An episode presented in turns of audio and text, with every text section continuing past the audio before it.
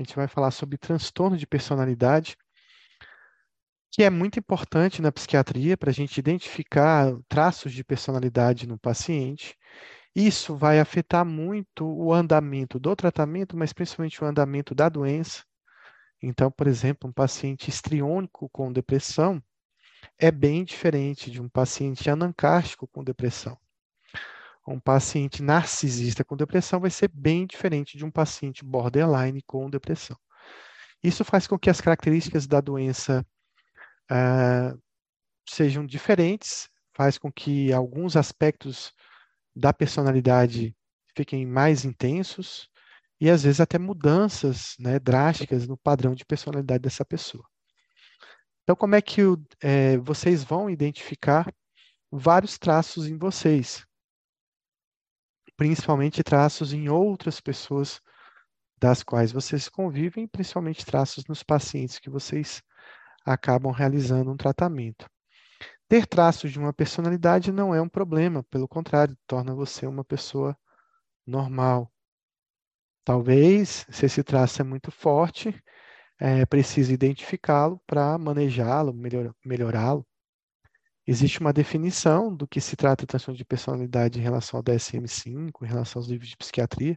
Existem outras definições psicanalíticas, mas basicamente a psicanálise entra muito aí na, no transtorno de personalidade, porque ela tem a ver de como se estrutura o ego de uma pessoa e como ele lida com os problemas externos, com o mundo externo, e quais mecanismos de defesa o ego usa para lidar com esses problemas externos e para administrar as duas forças que se chocam dentro de cada um, que são o seu inconsciente, o seu id, e o que, que ele faz para driblar o superego de cada um.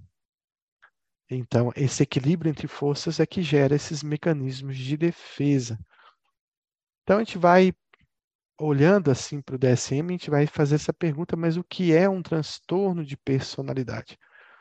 Então, se trata de um padrão persistente, de uma experiência interna e de um comportamento que se desvia acentuadamente das expectativas da cultura daquele indivíduo. Então, a primeira coisa é que existe algo que destoa do que a maioria das pessoas é, ou um padrão muito definido, muito acentuado de um determinado comportamento.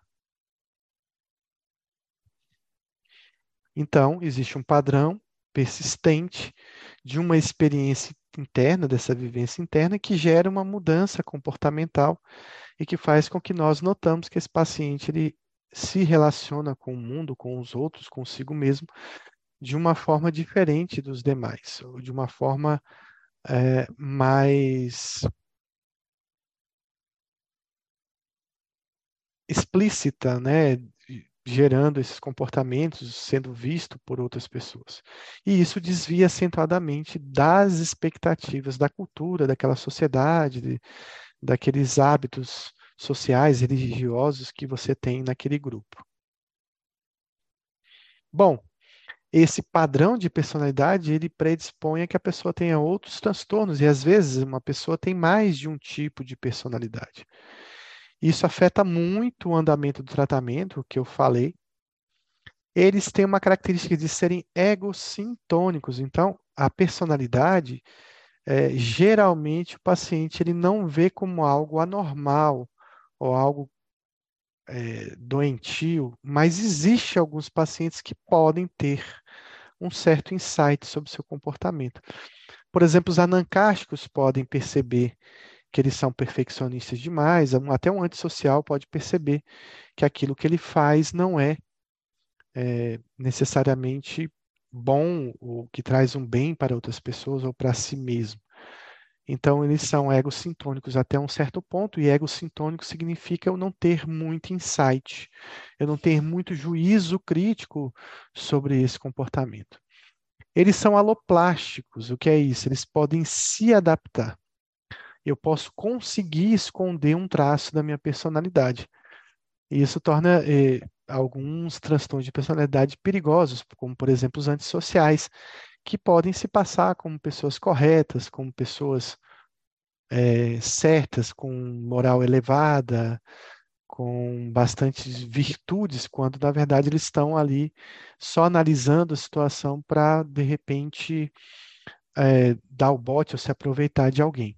Então, essa capacidade de se adaptar e de não mostrar tanto os traços da personalidade pode acontecer em alguns tipos de personalidade. Quando eu falo antissocial, eu não estou falando de uma pessoa que não gosta de estar em contato com outros seres humanos.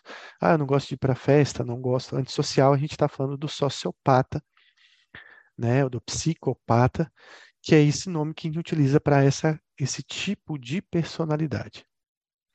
Elas são variantes mal adaptativas, elas causam mal adaptação às atividades que o paciente realiza. Né? Eles são comuns né, e crônicos. Geralmente, a personalidade começa a aparecer na, na adolescência, você começa a ver os traços dessa personalidade. É, fica bem intenso na vida adulta, mas alguns traços vão se perdendo ao longo do tempo. Então, por exemplo, borderline, ele é bem intenso até os 30, 40 anos, mas depois existe uma fase de meio que de remissão. E algumas pessoas que eram classificadas como borderlines até uma certa idade perderam essas características ao longo do tempo.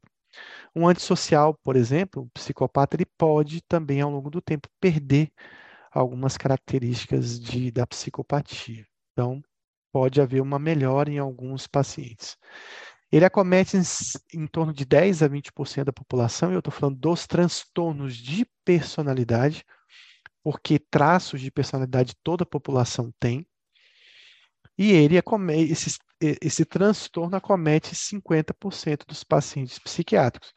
Então, metade daquele paciente que você atende tem um transtorno de personalidade ou tem um traço bem forte dessa personalidade, e isso vai ser fundamental a sua identificação para que você consiga lidar melhor e manejar melhor esse paciente. E não feita essa identificação, você vai ficar patinando no tratamento, patinando no que você deve falar, do, no que você deve conduzir, e suas expectativas vão ser bem melhor, menores em relação a uma melhora do paciente. Ao identificar o transtorno de personalidade, você melhora muito o tratamento desse paciente. Então, a pergunta: você tem um traço que seria uma característica leve, ou seja, alguns indícios dessa personalidade, ou você tem essa personalidade de forma marcante, o que traria para você um diagnóstico de um transtorno de personalidade. Então, muita gente tem traços borderlines e tem pacientes que têm a personalidade borderline. É claro que o impacto de um traço na vivência desse indivíduo é muito menor do que o impacto de ter um transtorno. Né? E aí o impacto também sobre os outros vai ser muito grande, porque uma boa parcela dos transtornos de personalidade acaba afetando as outras pessoas no convívio com ela. Então, a classificação de um transtorno de personalidade pelo DSM, ele diz, ele fala sobre uma experiência interna, uma vivência interna desse paciente, e que gera um comportamento desviado. E que deve ter pelo menos duas áreas afetadas na sua vida. Então, a questão da cognição, a forma dele perceber o mundo, as coisas, interpretar tantos outros, as situações, a si mesmo, os eventos. Então, é como eu entendo o mundo, né? Então, por exemplo, o narcisista, ele entende que ele é uma pessoa especial. Então, por exemplo, eh, em qualquer evento em que seja escolhido alguém, ele sempre espera que será ele. Em qualquer evento que haja um benefício especial a um determinado grupo, ele espera que ele esteja dentro desse grupo, ou que seja até o primeiro do grupo, porque ele entende que o mundo é assim e o mundo deve girar em torno dele.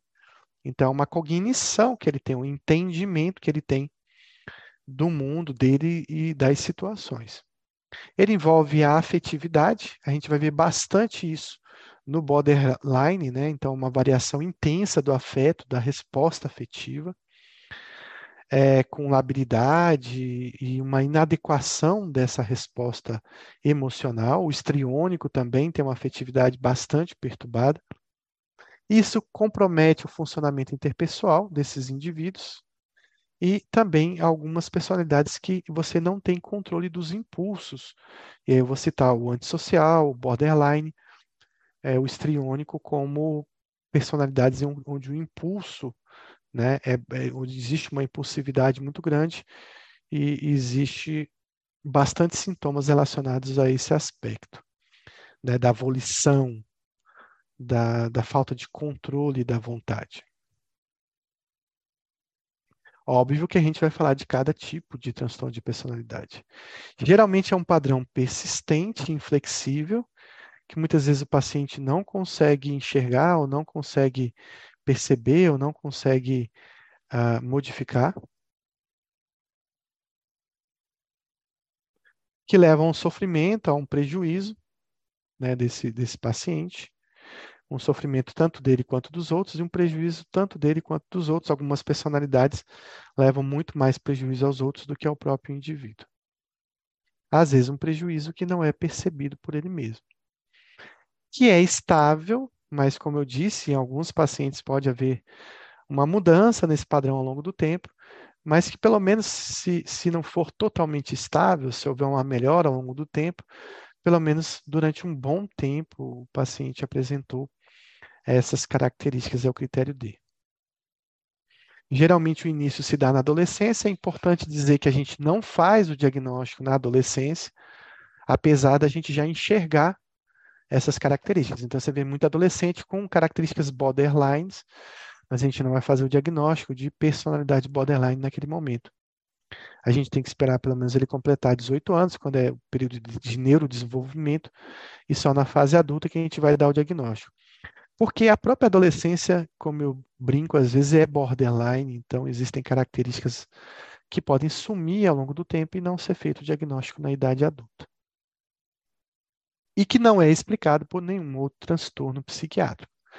Então, um paciente, por exemplo, esquizoide, né, que tem um isolamento social, ele não vai ter isso devido a um delírio de perseguição, de prejuízo em relação aos outros. Porque se ele tiver um delírio, ele tiver essa ideia de que está sendo prejudicado pelos outros, e esse é o grande motivo dele se afastar das pessoas, aí eu vou dar um diagnóstico de esquizofrenia, por exemplo, de transtorno delirante persistente, mas não vou dar o diagnóstico de transtorno de personalidade. Mas a gente vai ver muitos transtornos de personalidade que precedem um quadro psiquiátrico.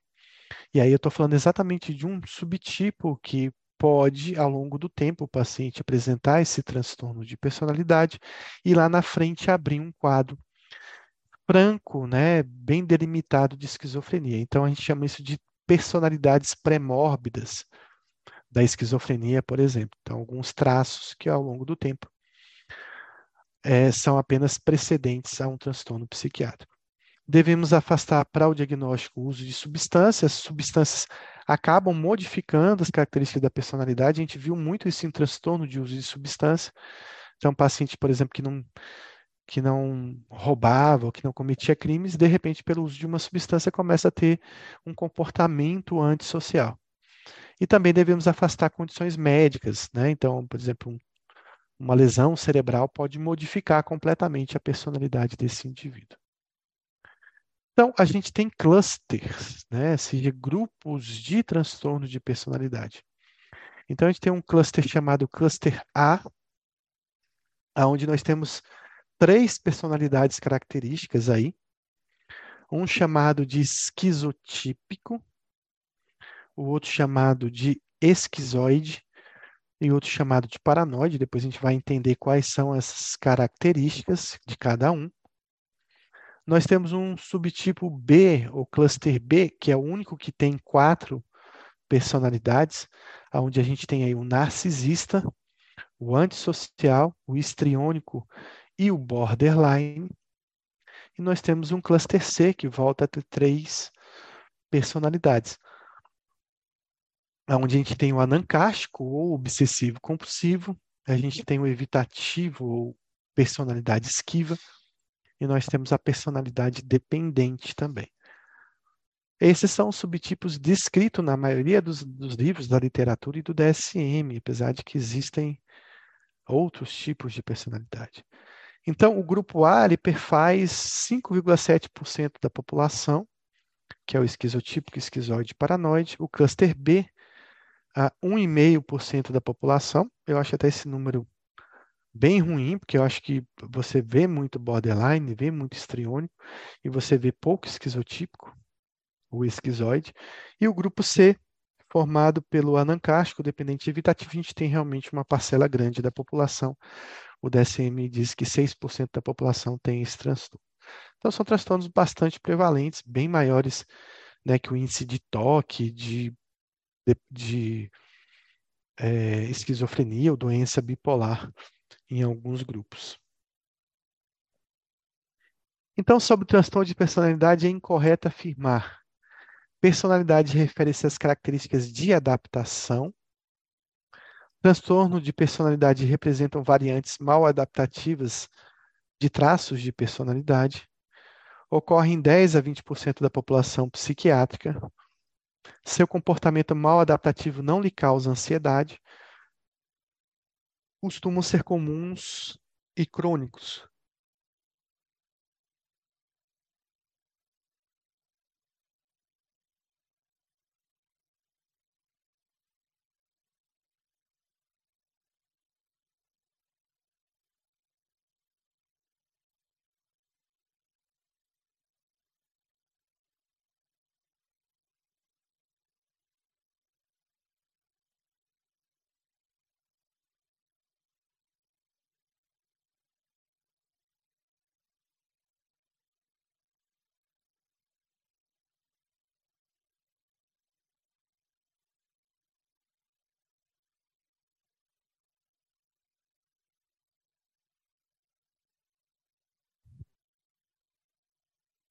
Bom, essa questão aqui eu vou, eu vou, na verdade, analisar item por item, porque eu acho que deve ter algumas respostas aí incorretas.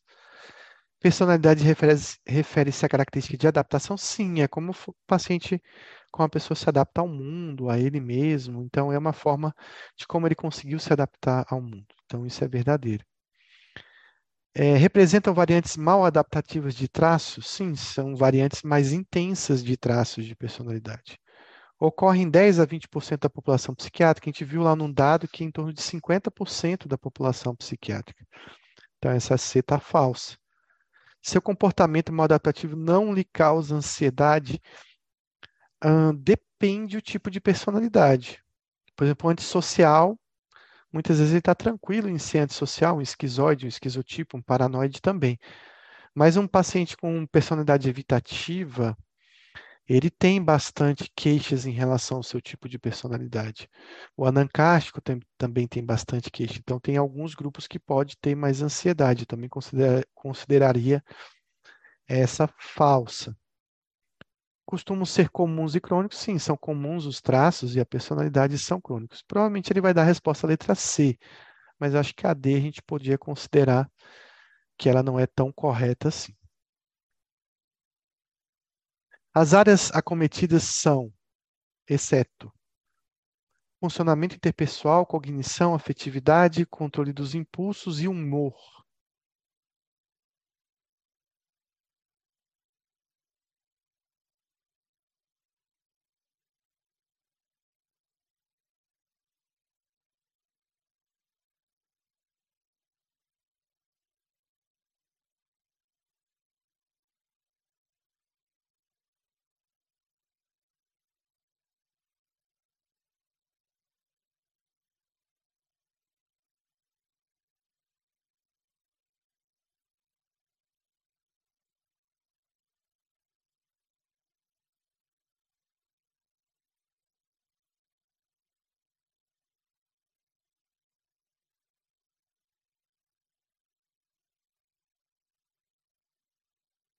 Então, tem duas palavras distintas, mas que têm uma diferença muito grande: afetividade e humor. Afetividade é uma resposta, né? é uma modulação afetiva em resposta a alguma coisa que aconteceu e que está bastante alterada nos transtornos de personalidade. Humor é uma coisa bem mais basal que não tem controle do indivíduo. A gente não tem muito controle sobre o humor, a gente tem controle mais sobre a afetividade. Então, os transtornos de humor, como depressão, como doença bipolar, como distimia, como transtorno disruptivo é, da desregulação do humor, é, são transtornos específicos primários e não são transtornos de personalidade. Por isso que o humor não está acometido no transtorno de personalidade. personalidade. O que a gente vê de alterado é o afeto da pessoa, é a resposta afetiva que o indivíduo tem em determinada situação. Sobre o transtorno de personalidade, é incorreto afirmar. São egos sintônicos e aloplásticos, o grupo B possui características de ansiedade e medo. O grupo A tem características de estranhas ou de afastamento. Geralmente apresentam mais de um traço de personalidade. Esquizotípico e esquizoide paranoide fazem parte do grupo A.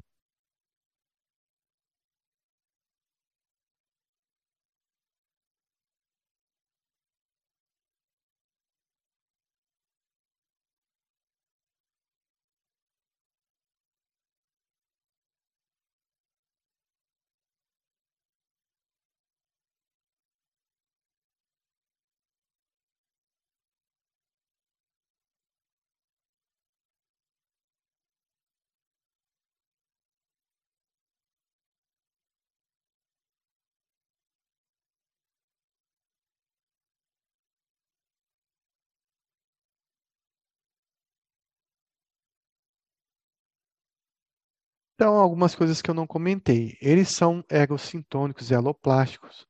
O grupo A, vou falar do grupo A primeiro, eles são estranhos, afastados e desconfiados. O grupo B, eles são os intempestivos, são os inesperados, são os não previsíveis, onde a impulsividade funciona muito alta neles. O grupo C, que tem a característica mais de ansiedade e medo. Mas a gente vai estudar cada grupo especificamente. Então, a resposta é realmente a letra B.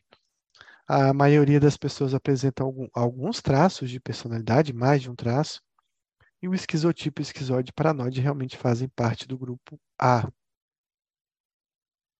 Então, em relação à epidemiologia, acomete 10 a 20% da população, 50% da população psiquiátrica. Em relação à prevalência, né, entre homens e mulheres, isso vai depender muito do tipo de personalidade. A gente vai ver muita personalidade que é mais comum no homem, muita personalidade que é mais comum na mulher. Então, por, exemplo, se a gente for falar do psicopata, do antissocial ou do sociopata, eles vão ser bem mais comuns nos homens. Mas se a gente falar do histriônico, por exemplo, eu não sei se vai aparecer histriônico aqui, pronto, apareceu histriônico, borderline, dependente, a gente vai ver uma característica de maior prevalência entre as mulheres. Então, o cluster A, por exemplo, ele é bem maior em homens do que mulheres. Então, vai depender muito do tipo de personalidade sendo mais comum num grupo ou no outro. Como eu havia dito, as características são identificadas na adolescência no começo da idade adulta. Alguns traços vão persistir aí durante a vida toda sem mudanças, é o que o DSM-5 fala, mas a gente vê que existe uma atenuação em muitos pacientes com alguns tipos de personalidade específica. Mas o narcisista provavelmente vai morrer narcisista. Qual o transtorno de personalidade não pode ser diagnosticado antes dos 18 anos? É essa a pergunta?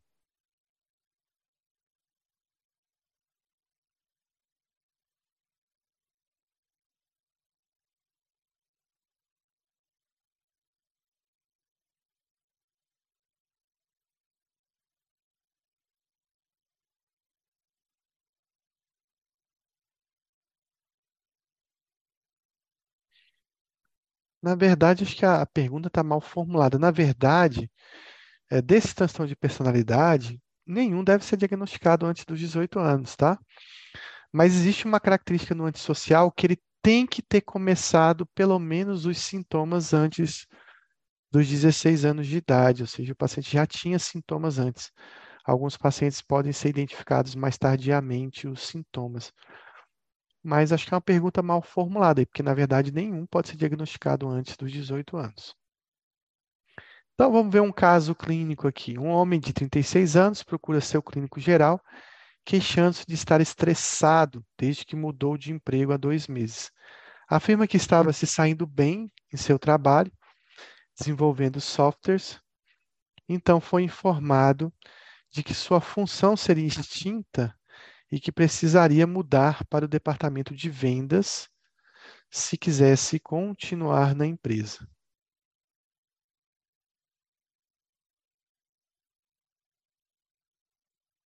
Então ele trabalhava no local uh, mais isolado e ele de repente agora vai ter que mudar para uma função de vendas, né, onde provavelmente ele vai ter contato com outras pessoas. Paciente concordou, pois não queria perder os benefícios do seguro e o plano de aposentadoria, mas agora relata que não suporta todas aquelas pessoas. Comenta que seu trabalho anterior lhe permitia ficar sozinho a maior parte do tempo. A nova função exige uma interação quase constante com colegas e clientes, algo que ele detesta. Diz que quase não tem amigos, exceto um primo, do qual ele é íntimo desde a infância, e que nunca teve um relacionamento afetivo nem relação sexual significativos. Mas não sente falta dessa experiência nem de ter amigos. Acrescenta que adora ficar horas navegando na, na internet ou jogando sozinho no computador. Nunca consultou um psiquiatra e não vê motivos para fazê-lo. No exame do estado mental, parece bastante desinteressado e distante em relação ao examinador e dificilmente o olha nos olhos. Seu humor é descrito como estressado, mas seu afeto não é congruente com essa impressão. Ele parece calmo, sem modulação emocional. Então, assim, ele, ele relata que está estressado, é o humor que ele relata, mas o afeto, que é aquilo que o médico percebe, não está compatível com esse estressado. Ele parece ser frio e distanciado desse estressado. Não são observados outros sintomas de destaque durante esse exame. Então, pergunta qual o diagnóstico para esse tipo de personalidade.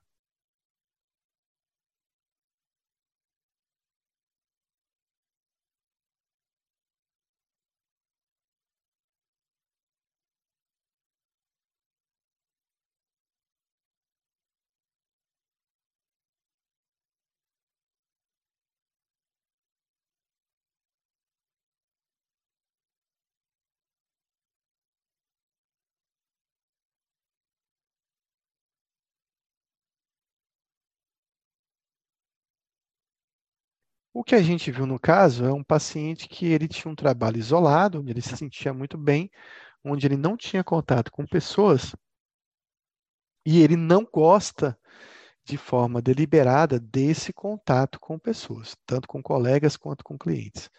É uma coisa que ele não gosta, que ele não quer, que ele não procura tanto, que ele não tem amigos, ele só tem um primo que ele conversa e ele não, não busca, não tem desejo de buscar, por exemplo, um relacionamento afetivo. E ele não se sente mal com isso, ele não sente falta disso, pelo contrário, ele se sente realizado vivendo assim, isoladamente, sem querer ter contato com ninguém, se sentindo até desconfortável quando é obrigado a ter contato com alguma pessoa. Basicamente, é uma pessoa que não gosta de contato com pessoas. Não é uma pessoa que tem medo de ter contato com as pessoas, de ter vergonha, de ter tipo uma fobia social, uma dificuldade nesse contato. Ele não parece ter essa dificuldade, ele não quer, ele não deseja isso. Então, isso se trata da personalidade esquizoide, que é um dos tipos de personalidade do cluster A, que a gente vai ver agora. Então, a gente vê a característica dele, né, de se dizer estressado, porque há dois meses houve uma mudança no ambiente de trabalho, onde ele trabalhava isolado e agora ele tem que ter contato com as pessoas. Então, esse contato fez com que ele, esse, essa mudança no trabalho fez com que ele tivesse que conviver com pessoas e isso está incomodando, porque ele não suporta isso o contato social incomoda ele. Então, é uma pessoa que não tem amigos, não tem relacionamentos e não sente falta dessa experiência. Ele não sente falta disso, ele não quer isso, ele não deseja isso. Então, é um paciente que não gosta de gente, não sente falta de gente. E se o mundo, de repente, todas as pessoas morressem e ficasse só ele para viver no mundo, ele se sentiria muito bem. Vocês imaginam que é uma pessoa que busca trabalhos é, onde ele vai ficar isolado, né? Então, o cara trabalha num farol, ele trabalha lá num, num local bem deserto, bem isolado, trabalhos noturnos, onde ele tem menos contato com pessoas, trabalhos em casa. Então, ele vai procurar esse tipo de ambiente onde ele tem o um menos, menor contato possível com algumas pessoas, ou com todas as pessoas.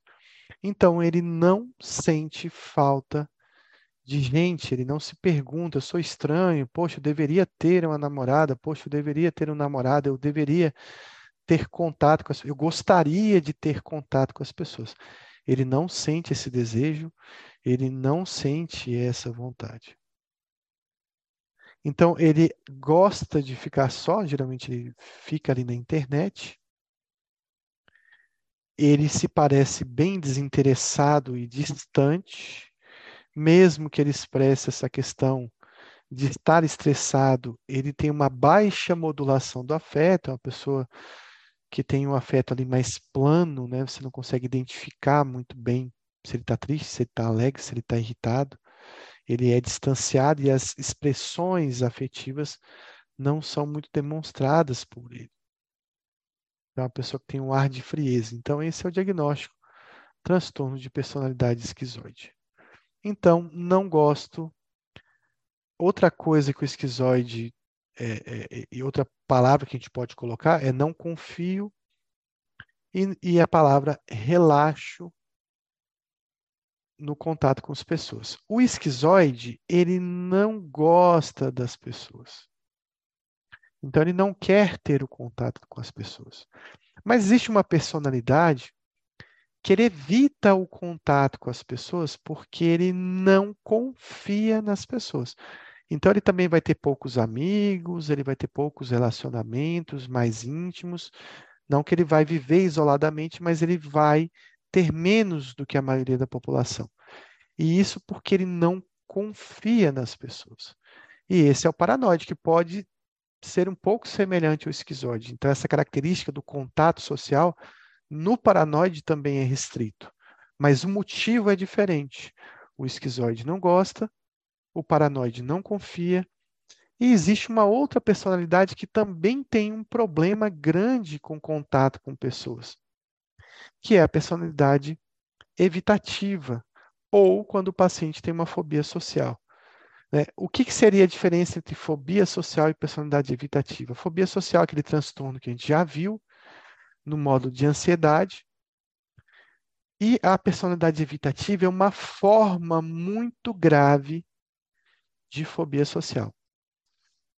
É tão grave esse, esse, essa incapacidade de relaxar, de se sentir bem num grupo de pessoas que basicamente ele evita quase todos os contatos sociais. Ele tem contatos íntimos com familiares, poucos amigos, mas ele não consegue estar no meio de outras pessoas, principalmente pessoas desconhecidas. A fobia social é mais restrita a personalidade evitativa é mais expansiva em relação aos contatos sociais, como se um fosse uma forma mais leve, no caso a ansiedade social, e a, evita a personalidade evitativa fosse uma forma muito grave de não conseguir esse contato social. Vejam que eles podem ter semelhanças na personalidade, mas o motivo pela qual não ocorre esse contato social é totalmente diferente nesses três subtipos de personalidade. E mais que podem, que você tem que perguntar para poder fazer um bom diagnóstico diferencial entre esses três tipos. O esquizotípico, que também é do cluster A, ele é considerado um cara esquisito ou excêntrico. Ele também não tem muito contato social. Ele, às vezes ele evita, ou às vezes ele até não consegue manter muito bem as relações sociais. Então, é um outro tipo de personalidade em que o contato social também vai estar prejudicado. Veja que uma mesma característica pode estar presente em vários personagens de personalidade. No entanto, o motivo, a motivação para que essa característica ocorra, ela é totalmente diferente. Então, esquizotípico eu chamo, por exemplo, de típico esquisito, né? esquizotípico, para a gente gravar e diferenciar do esquizoide, que muita gente confunde. Muita gente chama, acha que esquizoide é quem não gosta de gente, o esqui, é, que o esquizotípico é quem não gosta de gente, o esquizoide é o cara esquisito. Então, é bem importante a gente fazer essa diferenciação em relação ao nome. Típico, esquisito. Esse seria um ambiente bem favorável, bem legal para um esquizoide trabalhar. De preferência, se ele fosse cuidar desse farol sozinho e não precisasse de um parceiro, de outro colega para trabalhar aí. Né? Então, seria uma moradia, um trabalho adequado para ele. Então, pode ser o homem do farol, ou o ermitão, alguém que fica totalmente isolado. Então, a característica do transtorno de personalidade esquizoide, a gente tem no o critério A no DSM-5, que ele fala um padrão difuso de distanciamento das relações sociais. Ele se distancia voluntariamente dessas relações, onde existe uma faixa restrita de expressão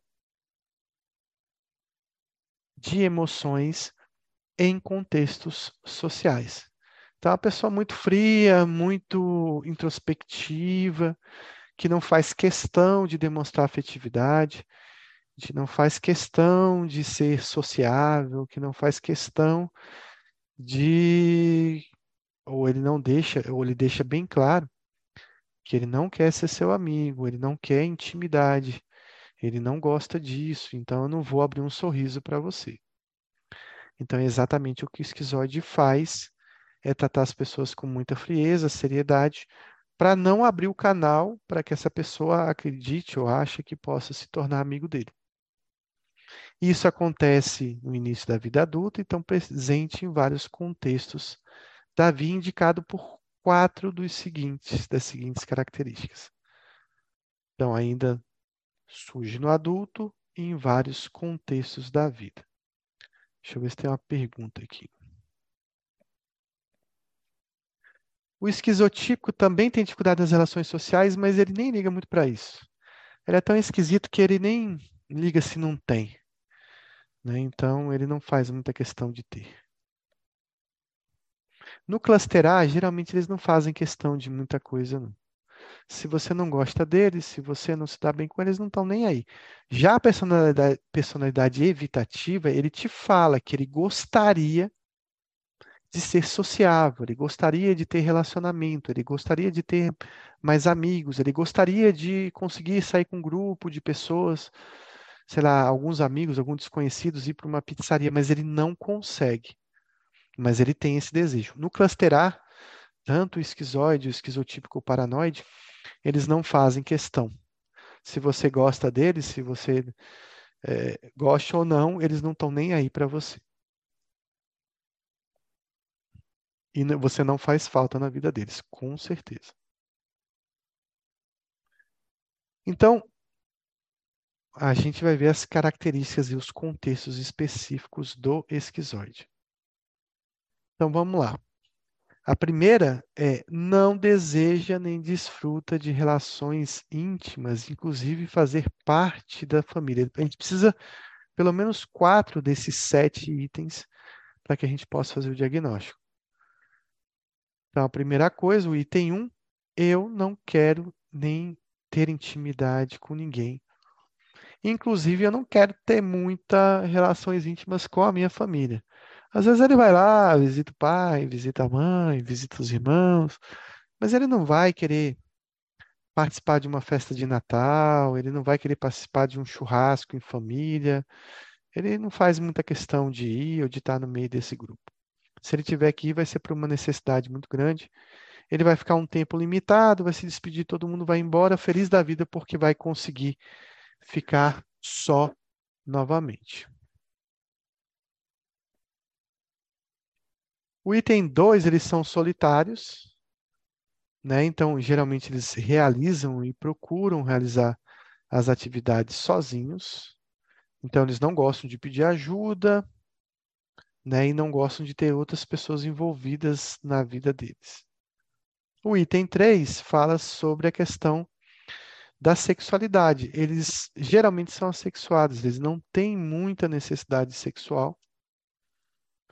Às vezes o interesse é zero, às vezes, quando tem algum tipo de interesse, ele vai buscar interesses específicos, por exemplo, uma atividade profissional relacionada ao sexo, para que ele não possa ter nenhum tipo de envolvimento a mais com aquela pessoa, a não ser estritamente a relação sexual.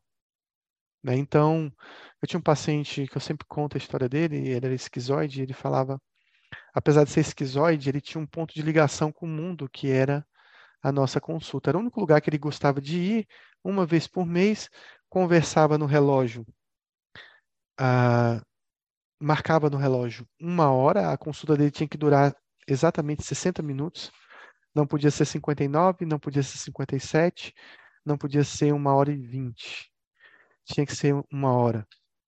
Né? Então ele vinha, era o momento dele conversar com alguém diferente, e depois ele passava uma temporada sem voltar na consulta. Mas uma vez ele me relatou, ele morava com a mãe, passava o dia inteiro isolado no quarto, basicamente jogando. E ele me disse certa vez que ele tinha uma curiosidade né, de como seria ter uma relação sexual. E aí ele tinha pensado em conversar com a mãe para contratar uma garota de programa. Só que sabe qual era o medo dele? Ele falou assim: o problema é que vai que ela vai querer conversar. Vai que ela vai querer bater papo. Eu não tenho saco para isso. Né? Então, se tivesse uma que eu pudesse contratar, que ela chegasse muda e saísse muda, ia ser ótimo. Mas se ela tentar fazer amizade comigo, bater papo, não vai dar certo. Depois ele desistiu dessa ideia porque achou que ia dar muito trabalho ter que se submeter a conversar com um estranho, né? Conversar com uma pessoa. Bom, a quarta característica é uma anedonia. Eles sentem, de certa forma, pouco prazer em atividades, eles gostam de atividades isoladas, onde ele fica em pouco contato com o mundo. E eles não têm muito assim desejo de passear, de viajar, de sair, mesmo que sós, eles têm uma certa relação com prazer bem restrita, apesar deles não se queixarem muito disso, de que a vida está sem prazer, de que eles não conseguem fazer muita coisa, eles apenas não têm muito desejo de estar tá realizando atividades prazerosas. O item 5 fala a questão do isolamento, né? Então, são solitários, também não têm amigos, é quase que uma repetição, acho que do item 2 que a gente viu, é, que ele não queria contato, o item 1 não queria contato com a família, que eles eram isolados, mas também eles não têm amigos, às vezes quando tem um amigo só, ele gosta muito de contato, às vezes por internet, telefone, WhatsApp, mas é só para o básico, ele também não vai ficar puxando, batendo muito papo, não eles têm mais facilidade nesse contato via internet do que no contato interpessoal. Eles são indiferentes à crítica e elogio. Então, isso é uma característica bem comum do esquizoide e do esquizotípico. Eles não ligam para o que você acha deles. Se alguém for dar um conselho amanhã, ah, meu filho, mas você deveria ter uma namorada, você deveria ter mais amigos. Eles não estão nem aí para isso. Né? Então, eles não querem eles não se importam, não se emocionam, é, não ficam chateados com nenhum tipo de comentário. O que você achar da vida deles, para eles não interessa. E o sétimo, eles são frios. Não frio ao ponto de dizer que eles são assassinos, não frio ao ponto de dizer que eles vão cometer algum crime, mas eles têm uma frieza emocional, então eles não vão abrir um sorriso, ter uma afetividade, ir lá abraçar a mãe, cheira de beijo, ficar feliz porque fizeram uma festa surpresa para ele. Na verdade, se fizer uma festa surpresa para ele, ele vai ficar carrancudo, chateado, porque vem um monte de gente que ele não esperava. Então, eles são distanciados, eles têm um embotamento afetivo, uma dificuldade de expressar as emoções, que na verdade eles nem têm vontade de expressar.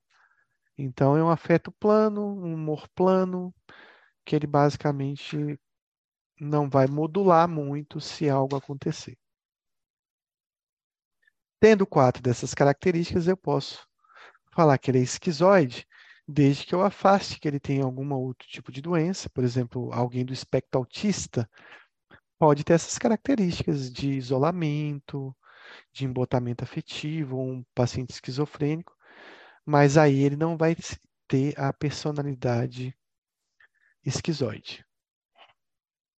Então, não acontece durante o curso de uma doença.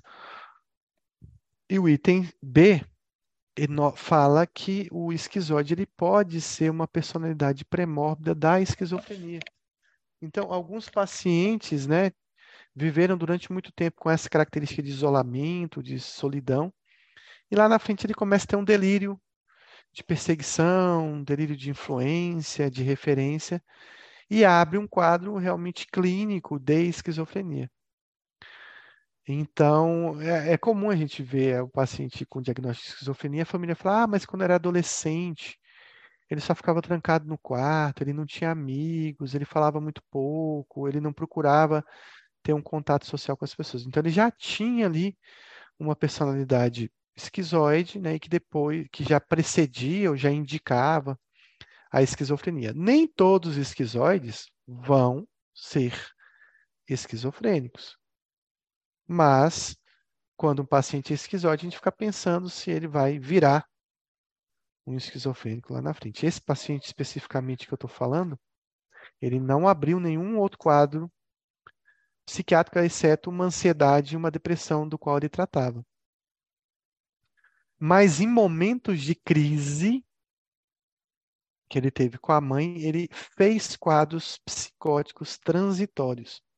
É importante dizer isso, que alguns pacientes, alguns transtornos de personalidade podem é, ser predisponentes para quadros psicóticos, né, que são quadros breves, transitórios, que até o Kaplan chamava isso de micropsicose dos transtornos de personalidade. Bom, o esquizoide, em relação à epidemiologia, ele ocupa uma parcela de 3,1 a 5% da população. E ele é bem mais prevalente no homem do que na mulher. Ele pode trabalhar? Pode, ele pode trabalhar, mas ele não vai já constituir uma família. Seria difícil um esquizoide constituir uma família. Então, geralmente, esses sintomas aparecem na infância e na adolescência, onde ele já na adolescência tem poucos relacionamentos com os colegas. É comum que no ambiente escolar eles tenham baixo rendimento escolar justamente por conta dessa má vontade de ir para a escola. Eles faltam muito, eles não têm muito interesse em estudar, e aquele ambiente é um ambiente que incomoda eles. Então, é comum que eles tenham baixo rendimento escolar. Esse paciente da qual estou falando, ele largou a escola aos 12 anos de idade. Aos 12 anos de idade ele não quis mais ir para a escola. E ele tinha um argumento muito forte para não ir na escola, né? E ele, ele, durante muitos anos na adolescência, ele se passou como um adolescente perigoso, uh, que tinha uma sociopatia, uma psicopatia, e ele simulava que ele era tipo esses adolescentes que vão entrar com a metralhadora na escola que adora sociopatas, então ele ficava metendo medo nas outras pessoas, dizendo que o sonho dele era matar todo mundo. Na verdade, ele nunca matou nada, nenhuma barata, mas isso afastava as pessoas, era exatamente o que ele queria. E ele fez isso na primeira consulta comigo, quando ele era adolescente ainda, dizendo que ele tinha esse sonho de fazer um, um evento igual Columbine nos Estados Unidos, onde ele compraria um fuzil e estaria matando todo mundo na rua e na escola. Então, ele sempre usava, usou muito tempo isso para poder afastar as pessoas. É, recentemente, eu sempre também conto essa história, ele ele chegou um dia, um belo dia, e falou assim: "Ah, eu arrumei um animal de estimação". Eu fiquei curioso em saber né, o que, que era. Eu imaginei um peixe, né? Que aí fica lá dentro do aquário, aqueles peixes beta, joga lá a ração e o peixe não conversa com você, não interage com você e ele fica cuidando do bicho. Mas ele arrumou um coelho. Ele falou, não, eu acho coelho bonito. Eu falei, mas por que você escolheu um coelho? Não, eu escolhi um coelho porque, assim, coelho é legal que você joga cenoura, ele fica no canto dele. Ele não abana o rabo, ele não se esfrega em você, ele não vem correndo feliz quando você chega em casa, ele até foge quando você chega em casa. Então, até o animal de estimação dele, que ele queria ter, tinha uma relação com essa questão do esquizoide. De, não, ele não queria um animal que tivesse contato, que quisesse ter contato. Ele queria um animal esquizoide. Eu acho que o peixe ia ser mais fácil dele ter, mas ele, ele não sei, por razões pessoais, ele escolheu um coelho. Uh, eles acabam sendo considerados pacientes que vivem em solidão, né? São pacientes diferentes dos outros, das outras pessoas. Nem sempre ele sente essa solidão. Mas lá na, na adolescência, na infância, esses pacientes sofreram muito bullying, muito bullying, né? Então eles sofreram bastante por ter essa característica. Uh, esse, esse desvio de personalidade acaba levando com que eles eh, tenham né, uma, um, mau, um baixo rendimento escolar e uma péssima relação com os colegas na escola. Bom, geralmente esse transtorno é de longa duração, ninguém sabe se é vitalício, mas na maioria dos casos sim. E existem alguns fatores de risco e prognóstico para esse caso. Então, existem fatores genéticos. É mais comum você encontrar pessoas esquizoides em familiares quando você tem história familiar né, de esquizofrenia e de outros pacientes esquizotípicos. Mostrando aí que o esquizo da palavra do cluster A, né, esquizotípico, esquizoide, ele tem uma relação com o esquizo da esquizofrenia. Né? Então, até uma questão da personalidade pré-mórbida. Eu tenho que diferenciar esse esquizoide de pacientes que têm outros transtornos psicóticos e que isso motiva ele ter o afastamento das pessoas. Também tem que afastar a esquizofrenia, doença bipolar, principalmente. Espectro autista, alguns pacientes autistas também têm essa frieza, esse embotamento, essa anedonia, esse isolamento social. Condições médicas, às vezes o paciente também é isolado porque usa alguma substância e prefere ficar isolado dos outros. Também é um diagnóstico diferencial. Tenho que diferenciar principalmente do evitativo, só que o evitativo ele gostaria de ter contato social e não consegue. Tem que diferenciar do paranoide, que tem pouco contato social porque desconfia demais. Tem que é, fazer diagnóstico diferencial da fobia social ou ansiedade social que seria mais leve, e do esquizotípico, que também não faz muita questão de ter contato social, mas que tem características de ser uma pessoa bem esquisita, bem diferente, né? Uma pessoa é, especial no jeito de falar, de vestir, de pensar, alguma coisa que o esquizoide não tem. Ele aparenta, ele aparenta uma pessoa normal, exceto pela frieza afetiva. Ele não tem uma esquisitice. Mas o esquizotípico tem essa esquisitice também acaba, às vezes, não tendo muito contato social. Apesar de que eu conheço muito esquizotipo que tem muitos assim, amigos, conhecidos, digamos assim, e que até se relaciona bem com as pessoas. Então, sobre o transtorno de personalidade esquizoide, marca alternativa incorreta. Há um padrão difuso de distanciamento das relações sociais, não deseja nem desfruta de relações íntimas, inclusive familiar, quase sempre opta por atividades solitárias, apresenta interesse em ter experiência sexual para o próprio prazer, apresenta frieza emocional, embotamento afetivo e distanciamento.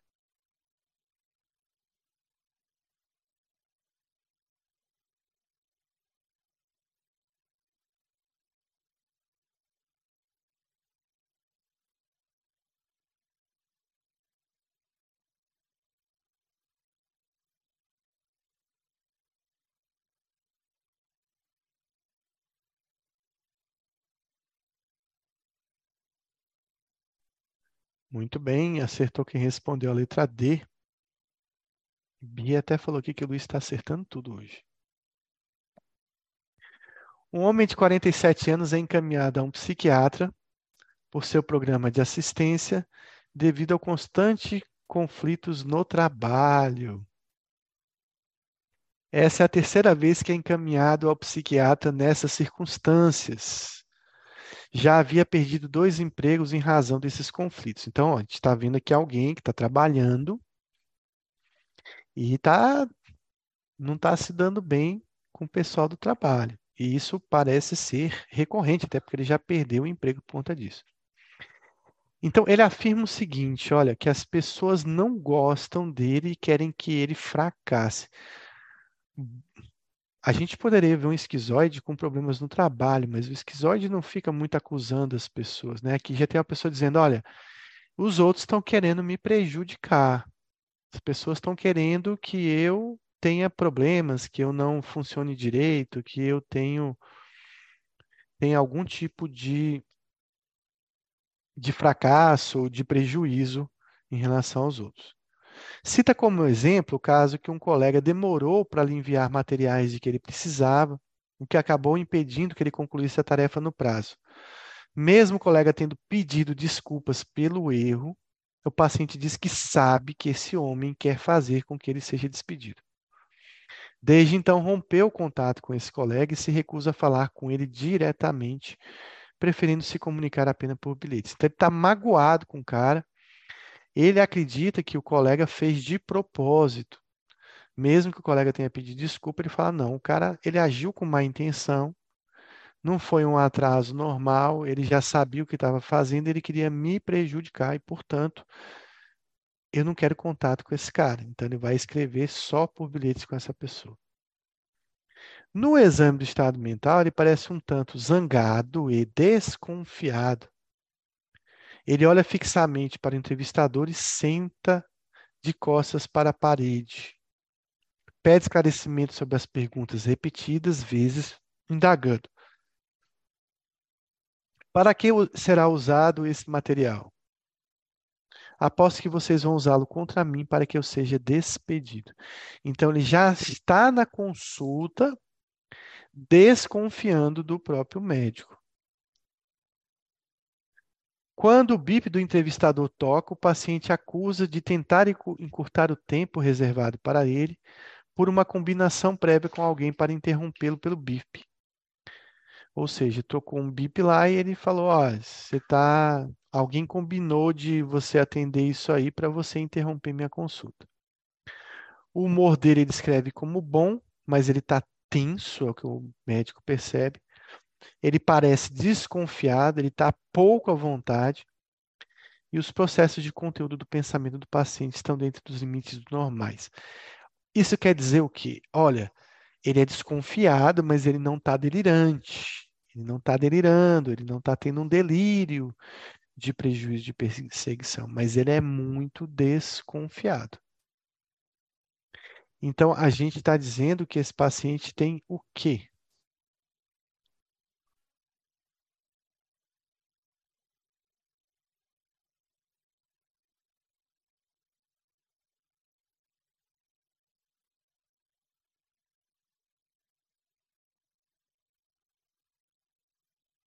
Então, pessoal, esse é o transtorno de personalidade paranoide.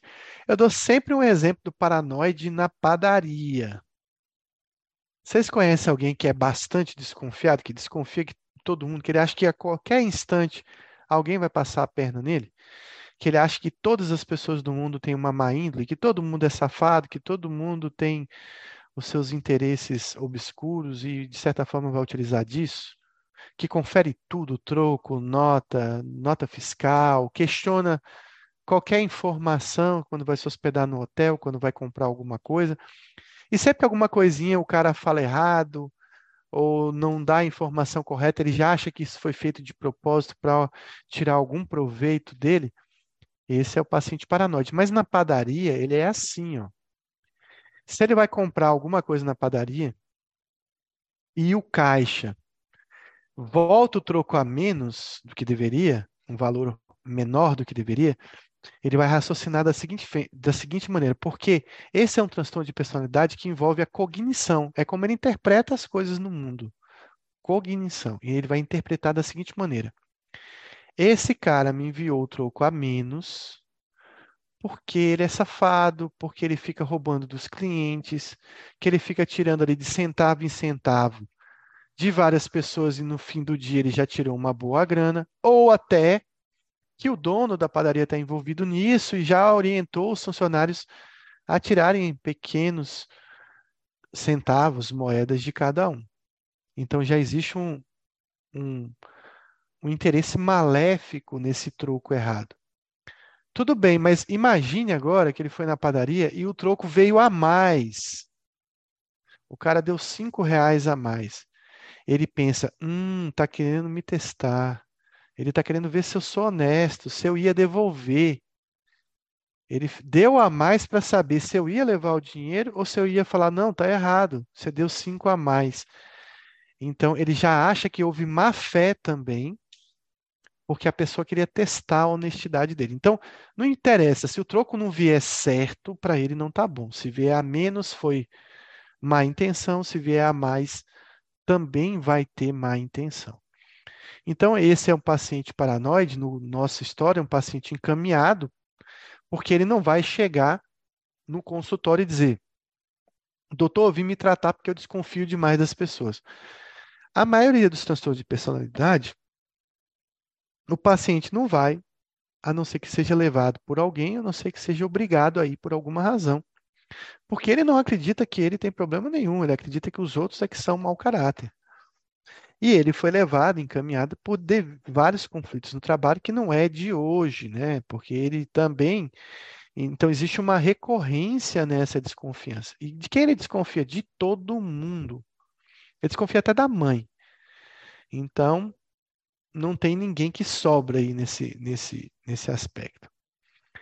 Então, tem essa história do colega ter enviado o material é, no, no prazo errado e ele sempre guarda um rancor.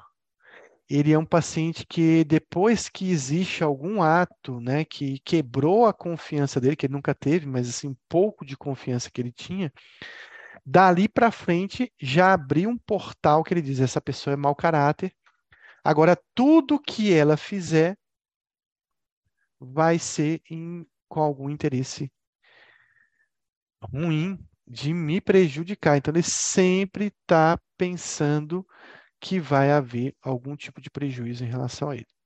Ele geralmente é zangado, ele geralmente é desconfiado, não é uma pessoa sorridente, que vai abrir os dentes para você, porque ele já está vendo em você uma má intenção. Então, está sempre com um olhar de desconfiança para tudo. Ele parece distímico, mal-humorado? Sim, ele parece distinto, mas eu, na verdade ele não quer abertura. Assim como o esquizoide não quer abertura para não ser amigo, o, para, o paranoide ele não quer abertura porque ele acha que você vai se aproveitar dele em algum momento. Então ele não ele prefere um distanciamento seu. Então por isso que o paranoide também não tem boas relações sociais. Isso porque ele suspeita de todo mundo. E aqui ele não é psicótico, ele não tem um delírio de prejuízo, de perseguição, ele apenas tem um olhar de que algumas coisas que acontecem são intencionais. Ele nunca vai achar que é sem querer. Ah, ele estava andando na rua, viu um cara com milkshake, trombou, derramou o milkshake no, na roupa dele. Não foi por acaso. O cara podia desviar, ele veio para me sujar, ele tinha alguma má intenção em relação a mim.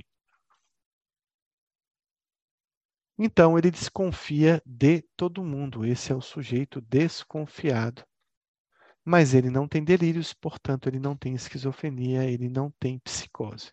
Então, o diagnóstico é de uma personalidade paranoide.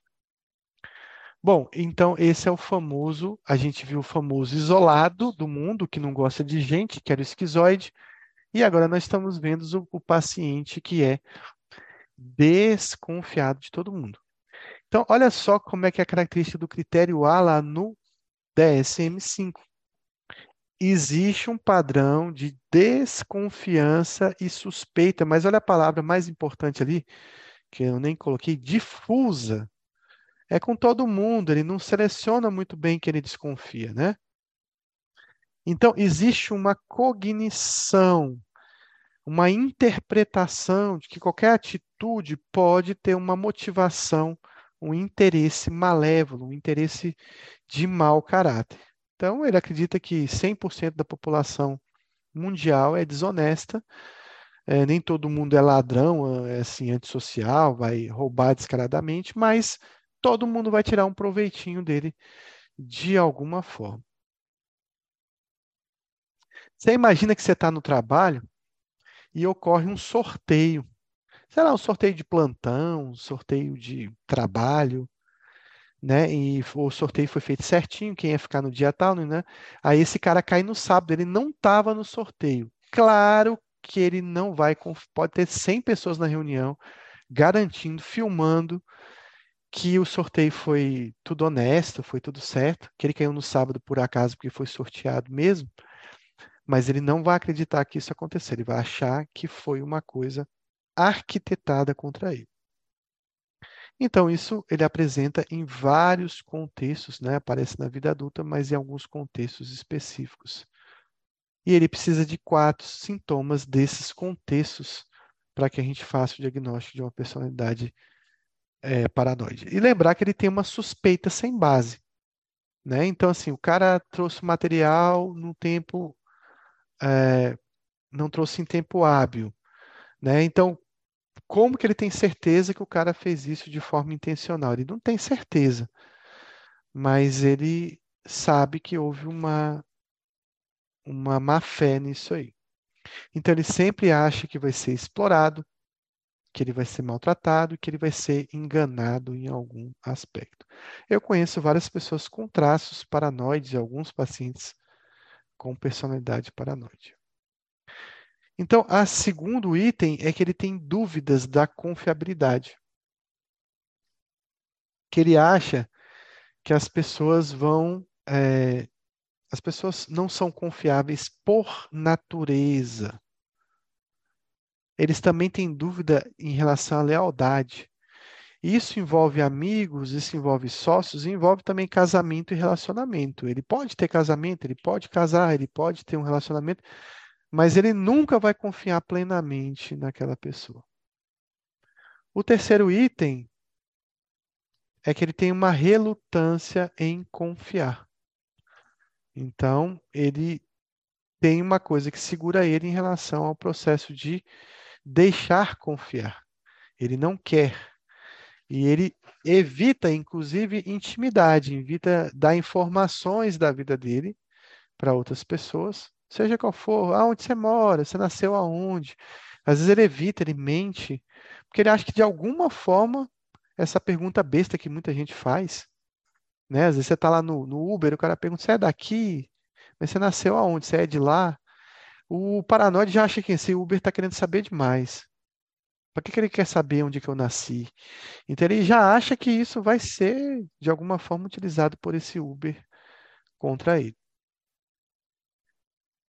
No item 4, ele vê um significado oculto, um significado ameaçador nessas perguntas, nessa interrogação ou humilhante, principalmente em comentários e eventos benignos. Você imagina num grupo de amigos ou de trabalho, um paranoide no meio. E você tem um grupo de trabalho lá que o pessoal faz resenha, faz piada, faz brincadeira. Ele não vai aceitar, ele não vai gostar, e ele vai enxergar muita coisa ruim nessas brincadeiras. Então, ele é um cara que não abre espaço para esse tipo de comentário, de brincadeira, porque sempre ele fala: estão querendo me humilhar, estão querendo me prejudicar, estão querendo me difamar. Ele não vai lidar muito bem com isso.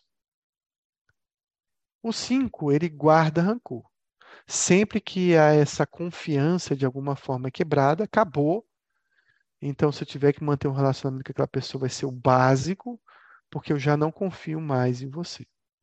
E esse rancor é persistente, ele não perdoa, mesmo que a pessoa fale, não, eu errei, desculpa, não falei direito, não fiz direito, não foi o que eu quis dizer, ele vai, se possível, cortar as relações com essa pessoa, ou mantê-las no mínimo possível. Ele tem uma percepção de que vai ter um ataque à sua reputação, ele percebe que em qualquer momento existe alguma coisa que vão questionar do caráter e da reputação dele. Então ele reage com raiva, ele contra-ataca rapidamente. Quando alguém questiona as coisas que ele faz e acha que ele também está agindo de má fé. Porque ele vê isso, ele vê que as pessoas estão agindo de má fé, e ele acha que as pessoas pensam que ele não tem caráter, que ele também age de má fé. Então, qualquer questionamento que fizerem dele, de algum erro que ele cometeu, ele já vai achar que a pessoa está questionando o caráter e a moral dele também. Então, que ele acredita que as pessoas pensam dele, ele projeta nas outras pessoas também.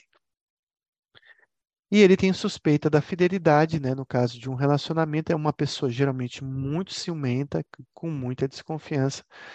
Com certeza, conviver com esse paranoide não vai ser fácil. Claro que não ocorre em decorrência de uma outra doença, nem de substância, é claro que também ele também é uma personalidade pré-mórbida da esquizofrenia. Né? Então, essa questão da desconfiança pode virar um delírio de prejuízo, um delírio de perseguição, um delírio de referência, e a coisa tomar um partido muito maior. Então, eu lembro que eu atendi um paciente uma vez que ele já entrou no consultório se mostrando paranoide. Inicialmente, o meu diagnóstico foi de um transtorno de personalidade paranoide. É, uma coisa interessante é que o paranoide vai vir para você, se ele vier, e dizer que existe uma perseguição no trabalho. Eu vou explicar que geralmente existe uma perseguição no trabalho ou no ambiente em que ele vive. E por que que existe uma perseguição? Primeiro que ele não é uma pessoa querida. Segundo que ele é uma pessoa amável. Terceiro que ele é uma pessoa distímica, mal-humorada, ignorante, desconfiada. E vai haver algum tipo de conflito no trabalho, alguma coisa que ele questionou, alguma coisa que ele acha que a pessoa está agindo de má fé. O que é que vai começar a ocorrer? Uma reação das outras pessoas. E as outras pessoas podem começar a querer prejudicar ele de propósito pelo comportamento dele. Então chega uma hora que você não sabe mais o que está acontecendo. Você não sabe mais é, se aquela perseguição nasceu do zero e realmente existe uma perseguição no ambiente de trabalho, ou se isso foi reativo das outras pessoas. Então, um belo dia ele estava no trabalho, sumiu a caneta dele. Sei lá, ele esqueceu em casa, ele perdeu, ele deixou cair, mas ele achou que estava em cima da mesa. Ele pergunta para todos os colegas do trabalho: Alguém viu minha caneta? Todo mundo, não, não vi e tal. Ele já começa a falar assim: não, pegaram minha caneta de propósito, esconderam minha caneta, jogaram fora. Daqui a pouco eu saio, vai todo mundo dar risada, falar, olha lá, aquele otário, peguei uma caneta dele, ele ficou sem caneta. Então, o que, que ele faz? Ele toma uma atitude. Ele vai reagir às pessoas. Vocês sabem onde é que estão, vocês esconderam, e vai começar a acusar as pessoas. Ou ele vai lá para o chefe dele, superior, e dizer, olha, lá no meu trabalho estão mexendo na minha mesa, eu quero que você faça uma reunião e converse com todo mundo, porque está existindo furto, roubo no ambiente de trabalho. Claro que os colegas, diante dessa reação dele, vão começar a se enfesar. O que, que vai acontecer? Um belo dia a caneta dele vai estar em cima da mesa, ele vai sair e os colegas vão jogar a caneta fora só para provocar ele. Então começa a acontecer esse tipo de situação, que era o que exatamente estava acontecendo com esse paciente que eu falei. Ele começou a questionar a escala de trabalho, começou a questionar um monte de coisas, os colegas começaram a persegui-lo mesmo, colocar na pior de, escala de trabalho, colocar nos piores trabalhos, justamente porque ele era muito chato. Então ele já entrou no consultório e perguntou se eu tinha algum tipo de contato com o trabalho dele, se eu tinha recebido algum tipo de ligação, se eu realmente era médico, qual era o meu CRM. E eu fiz uma pergunta para ele depois, ele era solteiro, tinha uma noiva, e eu perguntei se ele tinha algum filho. E, logicamente, ele, ele, ele ficou muito impressionado com essa pergunta, porque ele falou assim: como é que eu vou ter filho se eu sou solteiro? Eu falei: eu conheço um monte de amigos meus que tiveram filho de um relacionamento, de um namoro, ou que foram divorciados e agora estão solteiros. Mas ele achou essa pergunta muito capciosa, e a partir dali, ele quebrou um certo elo comigo. lá na frente, anos depois, ele abriu um quadro de esquizofrenia, teve um surto, foi internado, foi preso, porque tentou invadir o ambiente de trabalho. Então, aquilo tudo era uma personalidade pré-mórbida dele que acabou virando depois um diagnóstico de esquizofrenia. Sobre o transtorno de personalidade paranoide, marque a alternativa incorreta. Existe um padrão de desconfiança e suspeita difusa dos outros. Ele questiona a lealdade e a confiabilidade dos amigos e sócios. Eles confiam em familiares próximos e cônjuges, guardam rancor de forma persistente e acredita que serão explorados e enganados mesmo sem evidências que justifiquem.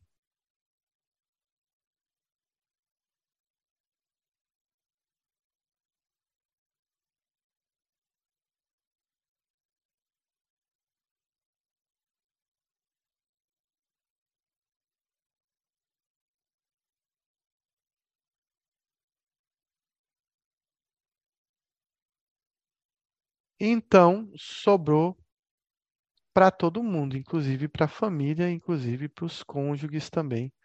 Sobrou, então não vai ter ninguém que vai sair dessa ideia dele de que estão querendo estão existe uma exploração, existe um dano, existe uma enganação em relação a ele e não vai escapar ninguém.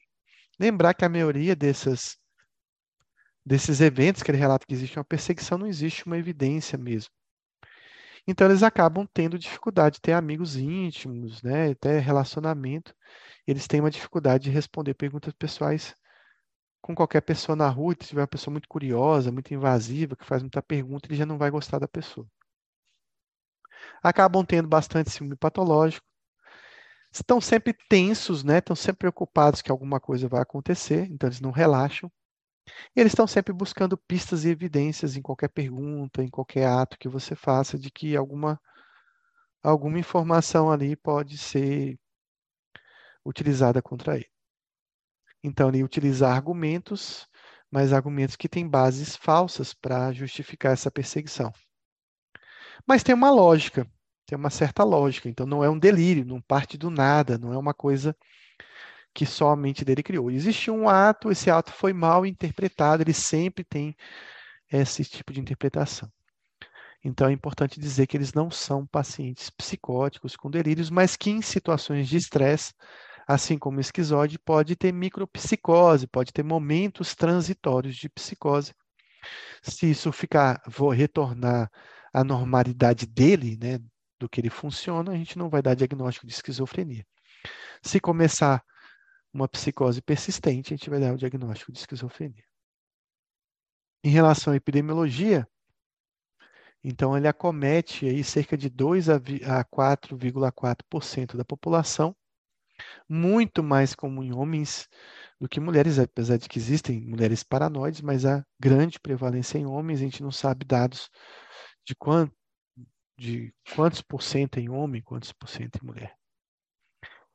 E a incidência, então, uma questão genética é mais elevada também em pacientes com esquizofrenia. Então, a gente vai de novo repetir aquilo do esquizoide, do esquizotípico, é que o cluster A, de forma geral, ele tem uma relação com doenças psicóticas e muitas vezes são personalidades pré-mórbidas de uma esquizofrenia. Então, existe uma relação familiar com um transtorno, qualquer transtorno psicótico, delirante, que tem um discurso, né, um delírio do tipo de perseguição, de prejuízo, né, ou de referência, né? Tudo que fazem eh, foi referenciado a ele, foi intencionalmente direcionado a ele. A prevalência é mais elevada em grupos de minoria, por exemplo, imigrantes, porque os imigrantes sofrem, né, bastante perseguição, eles são eh, de certa forma isolados da sociedade, são perseguidos realmente. Então existe uma por uma questão até de adaptação, mais incidência de paranoides num ambiente onde ele não acredita que ele é bem-vindo, onde as pessoas não têm uma boa visão para ele, de forma reativa, ele vai ter mais personalidade paranoide mesmo.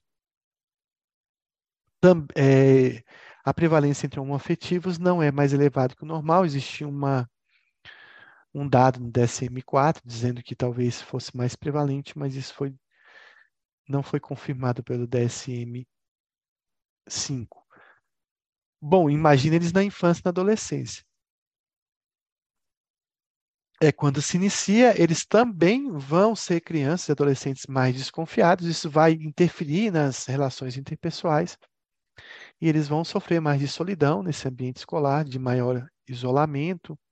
Eles podem também ter problemas com rendimento escolar, eles têm pensamentos e linguagens peculiares em relação a essa desconfiança.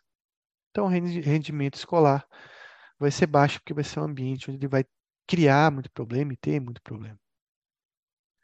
Então, ele tem uma hipersensibilidade à piada, a bullying. Imagina um paranoide sofrendo algum tipo de piada ou de brincadeira na escola. Mas isso acaba atraindo mais provocação e mais bullying, né? Então, alguém põe o um apelido dele, ele não gosta, e aí todo mundo percebe que ele não gostou, e é aí que o apelido pega, né? Então, de certa forma, de forma reativa, eles vão sofrer maus tratos, maus relacionamentos e mais provocações do que as outras crianças e adolescentes. Esse é um transtorno que pode ser vitalício, mas costuma melhorar um pouco na terceira idade. Ele pode ser um prenúncio, uma personalidade pré-mórbida da esquizofrenia. Então, o transtorno de personalidade paranoide sobre o transtorno marca alternativa incorreta. São pessoas de difícil convivência, pode apresentar um prenúncio da esquizofrenia, costuma aparecer por volta dos 30 anos, é mais prevalente em grupos minoritários e tem como fator de risco a superproteção parental.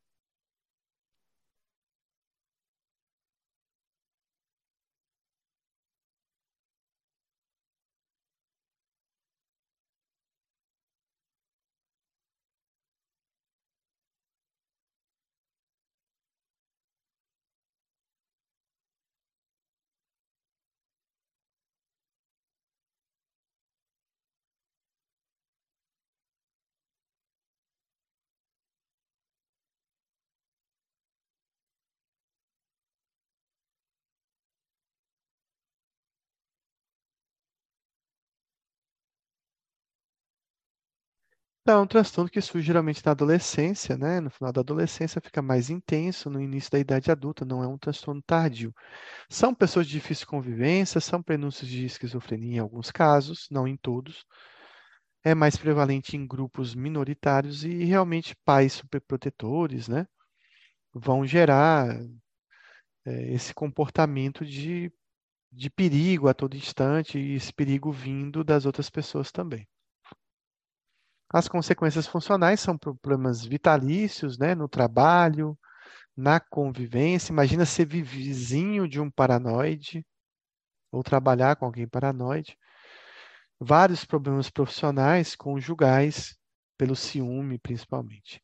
Existem alguns fatores de risco e prognóstico, a genética está bastante envolvida no paranoide também. Então, existem maior casos de transtorno de personalidade paranoide em pacientes que tem familiares com esquizofrenia, e também com transtorno delirante persistente, ou transtorno delirante, que é um tipo mais leve de esquizofrenia, digamos assim, principalmente do tipo persecutório.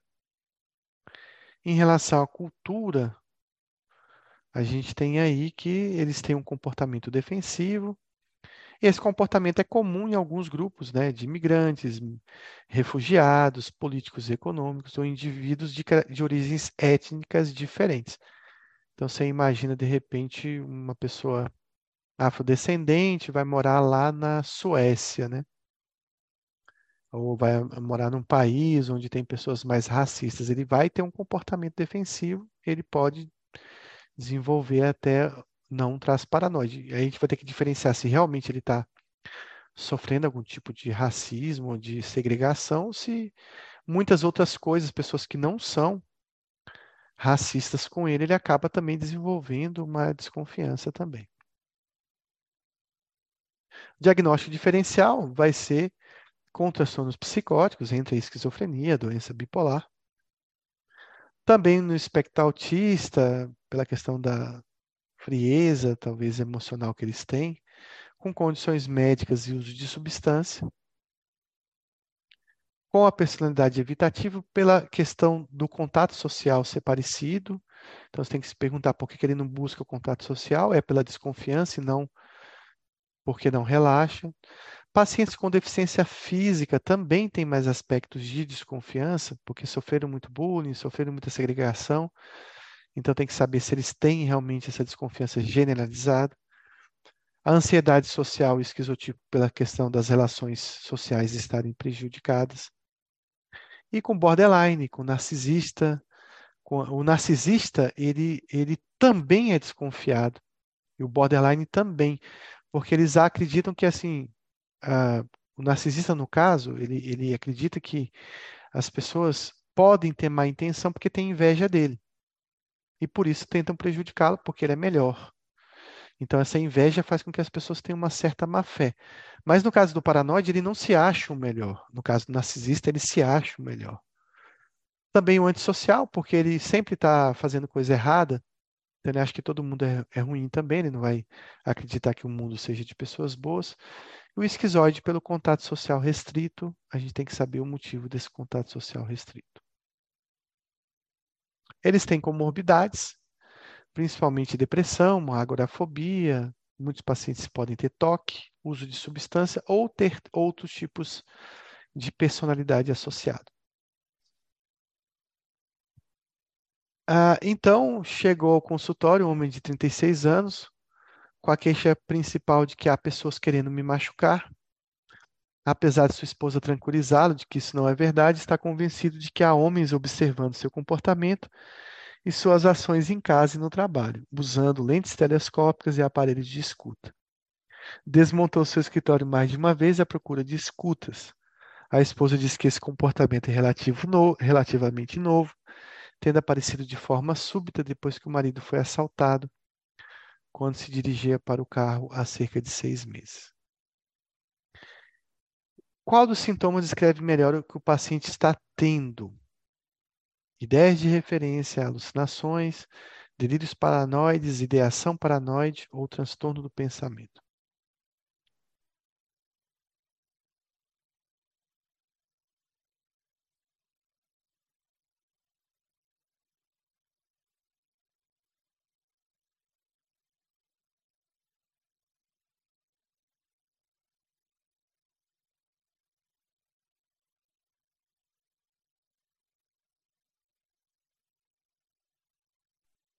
Bom, então ele acredita que tem escuta, que tem lentes telescópicas, tem um grupo né, espionando ele depois que ele foi assaltado do carro, surgiu de uma, de uma forma brusca, né?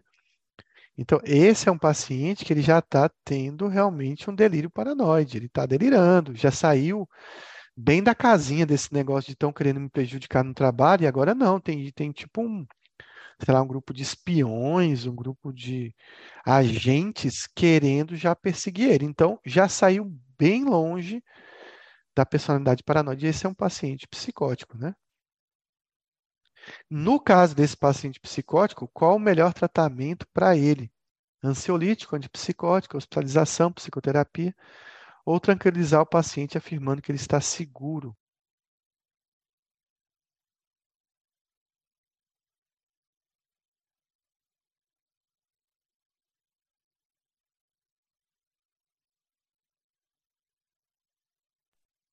Esse é um paciente paciente psicótico, a gente não sabe até que nível está essa perseguição. Talvez, se ele não aceite ou esteja muito intenso, ele precise de uma hospitalização. Mas o remédio dele é um antipsicótico, com certeza. Então, é bem diferente de um caso de personalidade paranoide. Apesar de que a gente vai ver que os pacientes com personalidade paranoide podem melhorar com o uso de antipsicótico em baixas doses, mesmo ele não tendo uma psicose franca. Uma mulher de 48 anos se consulta com um psicoterapeuta. A paciente tem uma vida bastante isolada e grande parte do seu tempo é ocupada pelo trabalho noturno como guarda de segurança e pelos cuidados com sua mãe idosa. Ela reclama de se sentir sozinha e está ciente de que tem dificuldades em se relacionar com pessoas. Ela está ciente dessa dificuldade. Qual das seguintes condições faria a maior distinção entre seus problemas e uma pessoa com personalidade esquizoide. Então, vejam, ela não se relaciona com as outras pessoas, mas ela tem ciência disso e vontade de ter um relacionamento com outras pessoas. Então, está perguntando aqui por que, que ela não é esquizoide.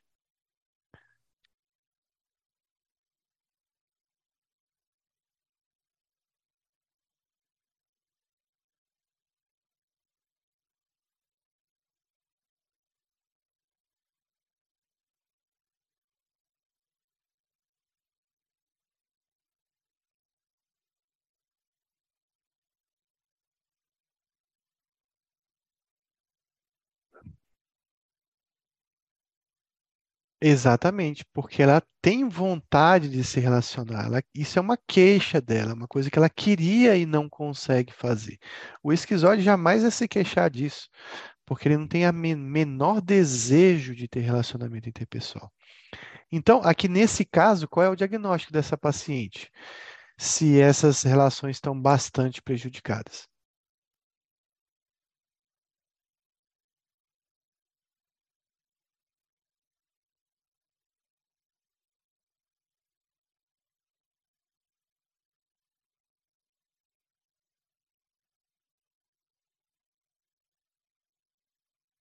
Então, esse é um paciente com personalidade evitativa ou personalidade esquiva, né? Ele tem vontade, mas não consegue ter esse tipo de relação. Então, a gente viu aí dois pacientes do critério A, né? Do cluster A, o esquizoide e o paranoide. Agora faltou a gente ver o esquizotípico, né? Cadê o esquizotípico? Será que vai aparecer aqui agora? Aqui a gente está só repetindo para a gente relembrar. Então, uma mulher de 24 anos é admitida no setor obstétrico para o parto de um bebê do sexo masculino. Um dia após o parto, o serviço obstétrico solicita uma consulta com o psiquiatra de plantão para descartar a esquizofrenia. O psiquiatra entrevista a paciente e descobre que a gravidez resultou de um estupro sofrido há nove meses e ela planeja dar o bebê para adoção. Diz que jamais procurou um psiquiatra e que nunca se sentiu necessidade de fazê-lo. Fala de forma detalhada como o estupro estava escrito nas estrelas para todos verem. Ela é apaixonada por astrologia. É, nega ter qualquer pensamento ou pesadelo recorrente sobre estupro. Diz que tem poucos amigos íntimos que preferem estudar astrologia e projeção astral em casa sozinha. Acredita profundamente em reencarnação, embora saiba que sua família acha que essa crença é estranha. Fala que trabalhou esporadicamente como vidente com bola de cristal, mas jamais teve emprego fixo remunerado de tempo integral. Durante o exame do estado mental, a paciente está sentada, ereta em sua cama hospitalar, usando três camisolas do hospital e um manto que está vestido ao contrário. Seu cabelo está bem penteado, mas um lado está trançado e o outro não.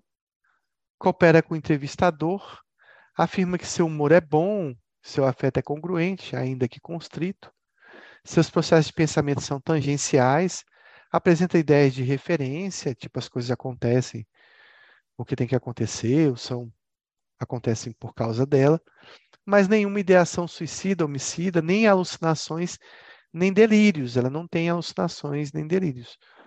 Então, ela só é uma pessoa com qual personalidade?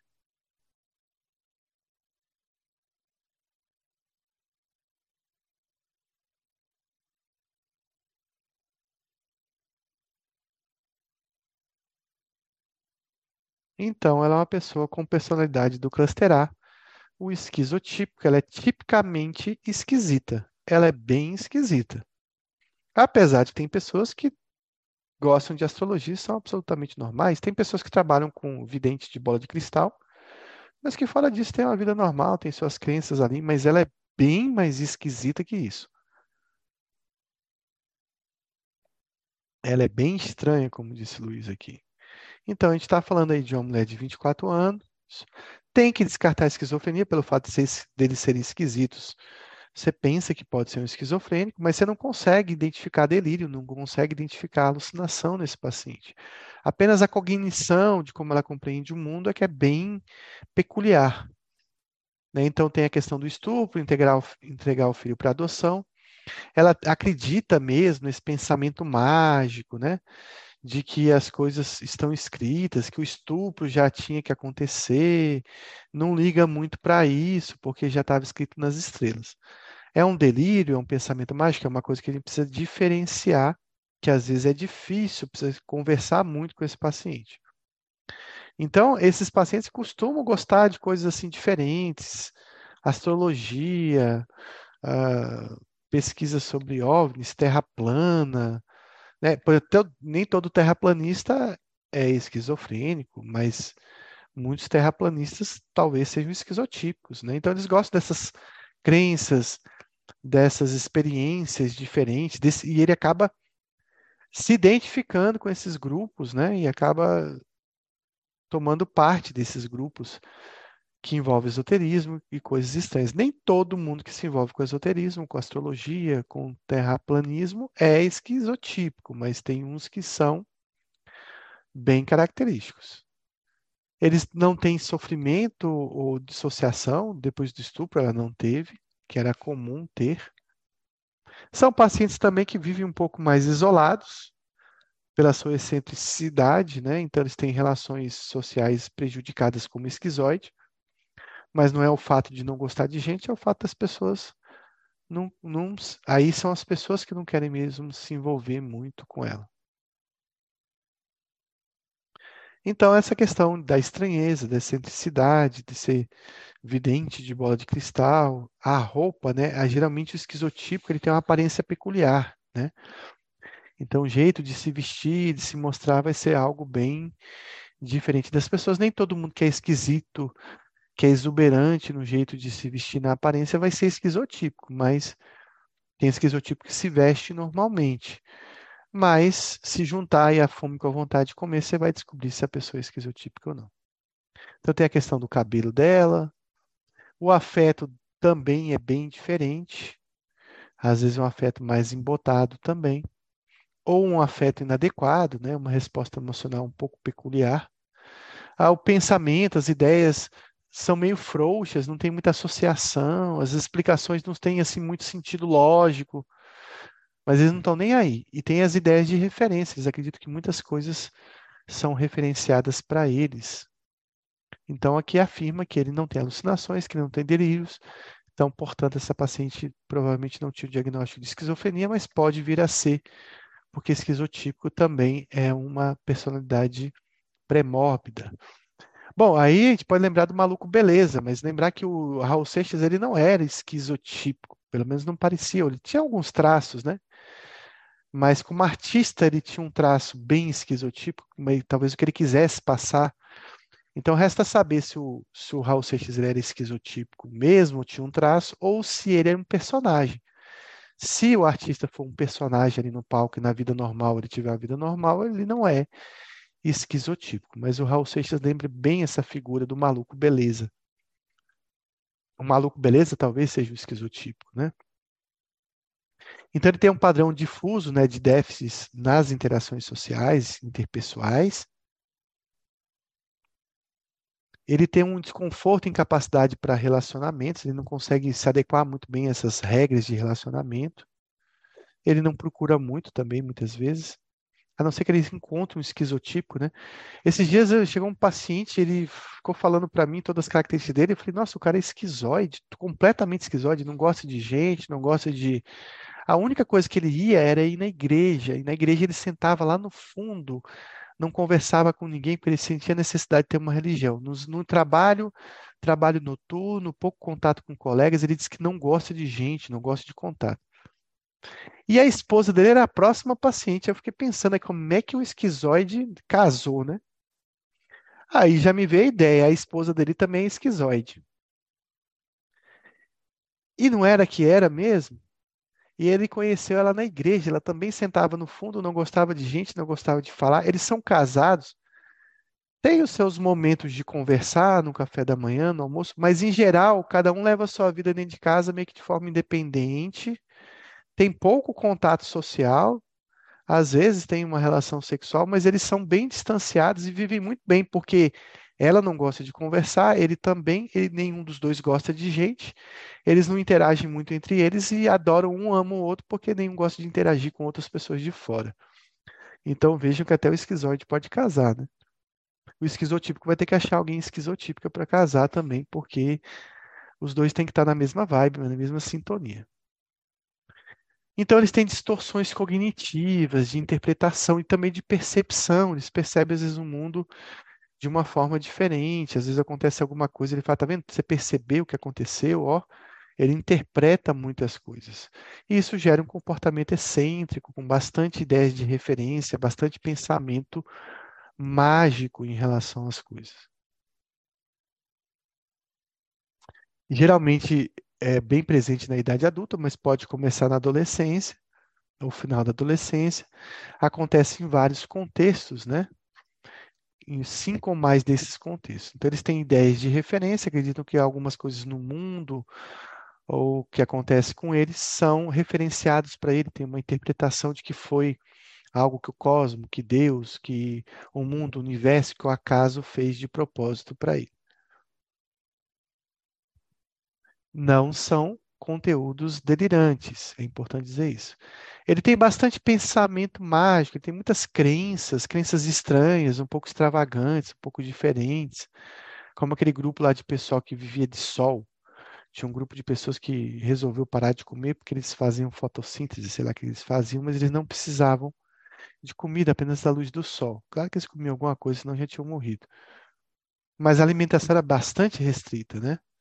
Também tem um comportamento estranho, inconsistente com a cultura, com as pessoas com que ele convive.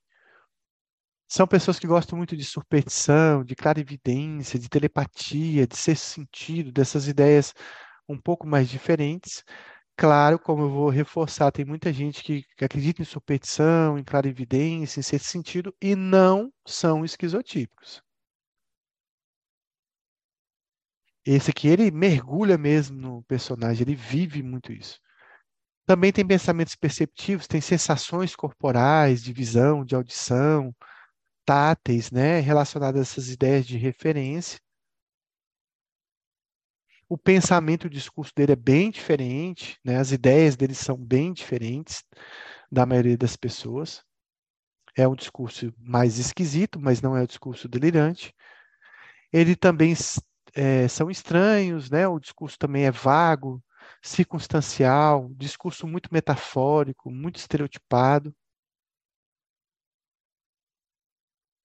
Eles também são desconfiados, eles também têm uma certa ideação paranoide, talvez até de forma reativa por tudo que eles já passaram, porque na escola o esquizotípico também vai sofrer bullying, também vai sofrer segregação, então eles têm essa característica parecida com o paranoide. Por isso que eles também não gostam muito do contato social. O afeto às vezes é inadequado, muitas vezes constrito, embotado. Nenhum do cluster A gosta de ficar sorrindo para todo mundo, não. O comportamento e a aparência também são estranhas, são excêntricas ou são peculiares. Também tem a ausência de amigos, de confidentes, às vezes tem mais relacionamento com parentes e poucos amigos. Eles também têm uma certa ansiedade social, eles têm, às vezes, um temor paranoide, ele tem um julgamento negativo, tem medo do julgamento negativo, né? E isso não diminui com o convívio, ele sempre tem essa desconfiança em relação aos outros, mesmo que ele conviva há muito tempo. Que não é explicado por outro transtorno, por substância ou uma condição médica, então, o que define o esquizotípico. Então, sobre as características do transtorno de personalidade esquizotípica, marque a alternativa falsa. Tem um padrão difuso marcado por distorções cognitivas ou perceptivas e comportamento excêntrico. Apresenta comportamento excêntrico. Apresenta ideias e delírios de referência. Pode apresentar desconfiança ou ideação paranoide. Apresenta ansiedade social excessiva que não diminui com o convívio.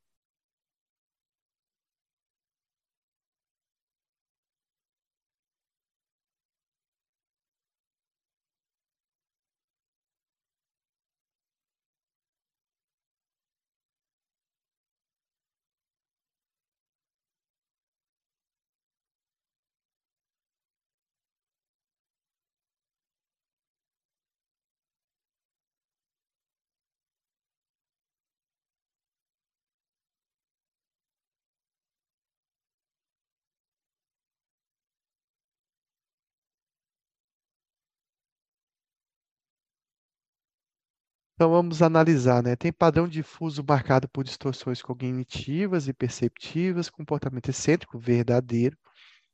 Apresenta comportamento excêntrico. Não apresenta ideias nem delírios de referências. Delírios não apresenta, então ele não é psicótico. Ele pode apresentar desconfiança e ideação paranoide e tem uma ansiedade social que não diminui com convívio, também está presente nesse transtorno. São características do transtorno esquizotípico, desculpa, do, da personalidade esquizotípica. Pensamento mágico, superstições, telepatia, desconfiança ou delírios de referência.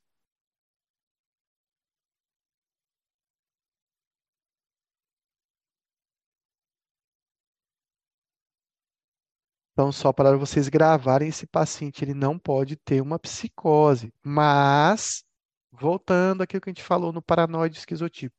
Em momentos de estresse, eles podem ter psicose transitória. Em momentos de estresse, ele pode ter uma micropsicose, mas que logo volta ao normal, ao normal dele, no caso, volta a assumir essa psicose.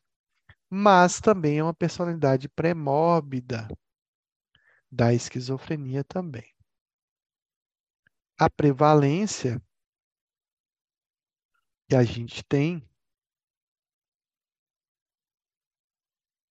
Não, eles não são delirantes. É isso que você perguntou, Denise? Se eles têm delírios?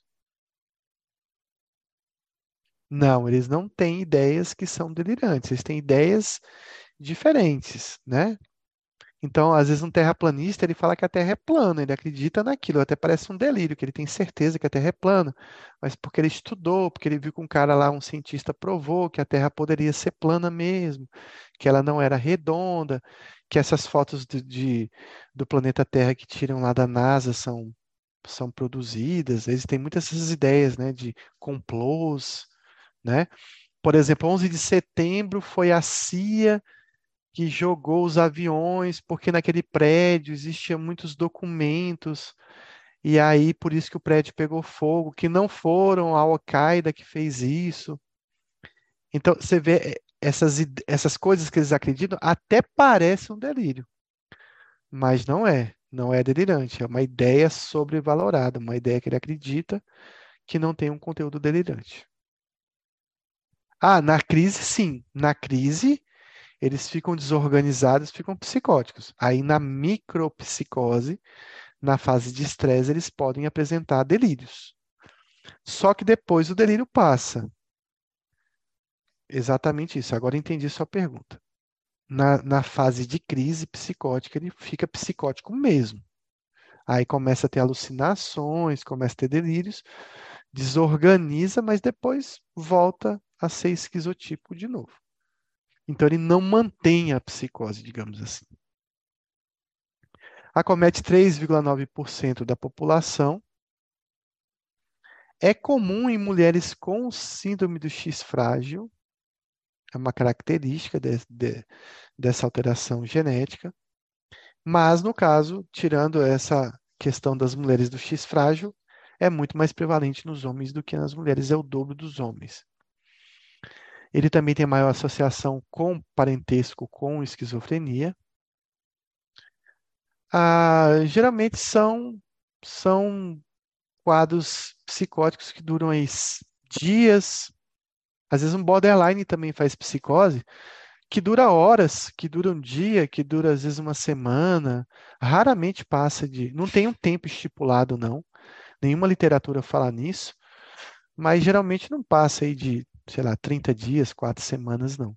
Às vezes duram até horas e depois se resolve. Já vi borderline ficar um, uma noite psicótico no outro dia de manhã, tá completamente normal. E você fala, poxa, o cara teve uma psicose, ficou a noite toda ouvindo vozes, achando que os vizinhos iam matá-lo. No, no outro dia de manhã já estava bem. Exatamente isso que o Kaplan fala, da micropsicose. Então, uma relação estrita, né, estreita com a, com a esquizofrenia. Tem uma questão genética, porque olha só, a incidência em gêmeos monozigóticos em relação a dizigóticos é de 33 para 4, então tem genética envolvida. E ele é uma personalidade pré-mórbida de um paciente que pode realmente entrar num surto, mas aí ele vai abrir um quadro de esquizofrenia, vai ficar esquizofrênico, não vai voltar a ser esquizotípico. Então ele só é esquizotípico antes de ser esquizofrênico. Existe essa correlação. Alguns mantêm a personalidade por toda a vida, alguns melhoram ao longo do tempo. Alguns podem casar, trabalhar, ter filhos. Vai ser mais fácil se ele encontrar alguém lá do grupo dele, lá de astrologia, de esoterismo, alguém que tem um, algum traço esquizotípico também, que acredite um, um pouco mais nas ideias dele. Fatores de risco e prognóstico, nós temos a questão da genética envolvida, que a gente já falou aí, né, dos gêmeos, da história né, familiar de esquizofrenia ou de outros transtornos psicóticos. Ah, todos os pacientes com transtorno de personalidade têm mais risco de suicídio. O esquizotípico ele tem um risco alto, 10% cometem suicídio. Esse índice é idêntico ao da esquizofrenia. Em relação à cultura, esses pacientes eles gostam muito de culturas onde eles possam achar pessoas que também acreditam nas mesmas ideias, né? Voodoo, glossolalia, vida após a morte, xamanismo, leitura de mente, sexto sentido, crença mágica em relação à saúde, à doença. Eu não sei, Denise pergunta do dono da revista Playboy, esquizotípico, eu não sei a história dele, mas a, a, a excentricidade dele não. Eu desconheço a história dele, mas pelo que você está perguntando, parece que sim. Sobre a personalidade esquizotípica, é, eu, ah, é, deixa eu. Tem um cara na internet chamado Skylab. Vocês depois assistam um vídeo do Skylab, ele é bem esquizotípico. Né? Tem uma característica esquizotípica bem forte. Então, a prevalência é de cerca de 3,9% da população, frequentemente diagnosticado em mulheres com síndrome do X frágil, mais comum em mulheres, pode ter personalidade precursora da esquizofrenia e 10% cometem suicídio.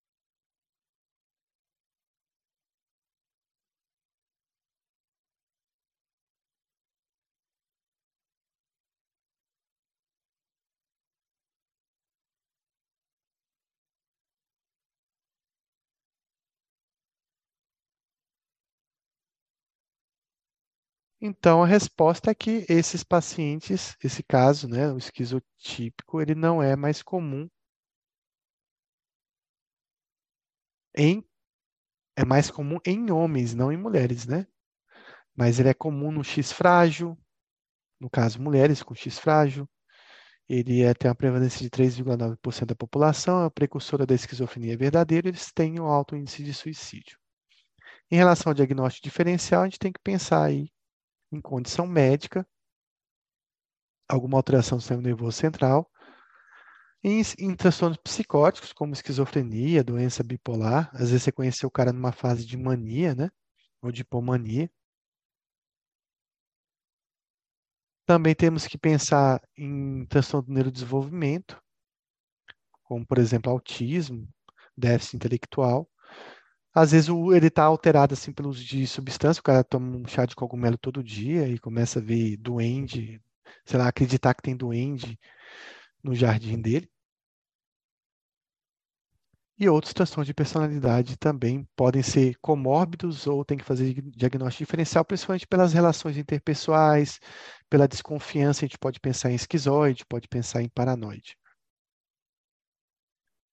E às vezes tem a questão né, de ele ter múltiplas personalidades, né? Mas tem que fazer diagnóstico diferencial com esquizoide, paranoide, com evitativo, pela questão das relações interpessoais, com narcisista, com borderline também pode-se fazer o diagnóstico diferencial. Não, não tem uma explicação não, Luiz, por que, que o X frágil desenvolve essa característica de esquisitice, de excentricidade, não. É uma alteração genética mesmo que acaba alterando o funcionamento cerebral e desenvolvendo esse tipo de comportamento. Mas em relação a neurotransmissores, não tem uma explicação lógica. Até no transtorno de personalidade a gente não consegue, às vezes, entender muito bem o funcionamento cerebral. Isso é bastante pesquisado, principalmente na questão do, do antissocial. O antissocial tem uma relação é, muito, muito grande com o mau funcionamento da amígdala e do sistema límbico. Por exemplo, a, o antissocial ele não tem reação de dor, de nojo, ah, por exemplo, quando alguém, uma pessoa, né, vê uma pessoa ferida, por exemplo, com fêmur quebrado, com o braço pendurado, existe uma reação de comoção, de empatia, né, de, de sentir a dor do outro, de ficar ali uh, imaginando como que é a dor. O antissocial ele não tem isso. Ele tem uma sensação de prazer às vezes de ver isso. Né? Então, existe uma modulação errada em relação ao sofrimento alheio. E isso tem uma relação com a amígdala, com o sistema límbico também. Então, muito se pesquisa sobre isso, mas não tem nada assim, talvez o antissocial seja, seja mais pesquisado nesse campo. Bom, semana que vem a gente vai para a parte 2, vai falar um pouquinho sobre tratamento dessas personalidades. A gente encerra por aqui, já são 22h34. Vou abrir para dúvidas ou para comentários. Espero que tenham gostado.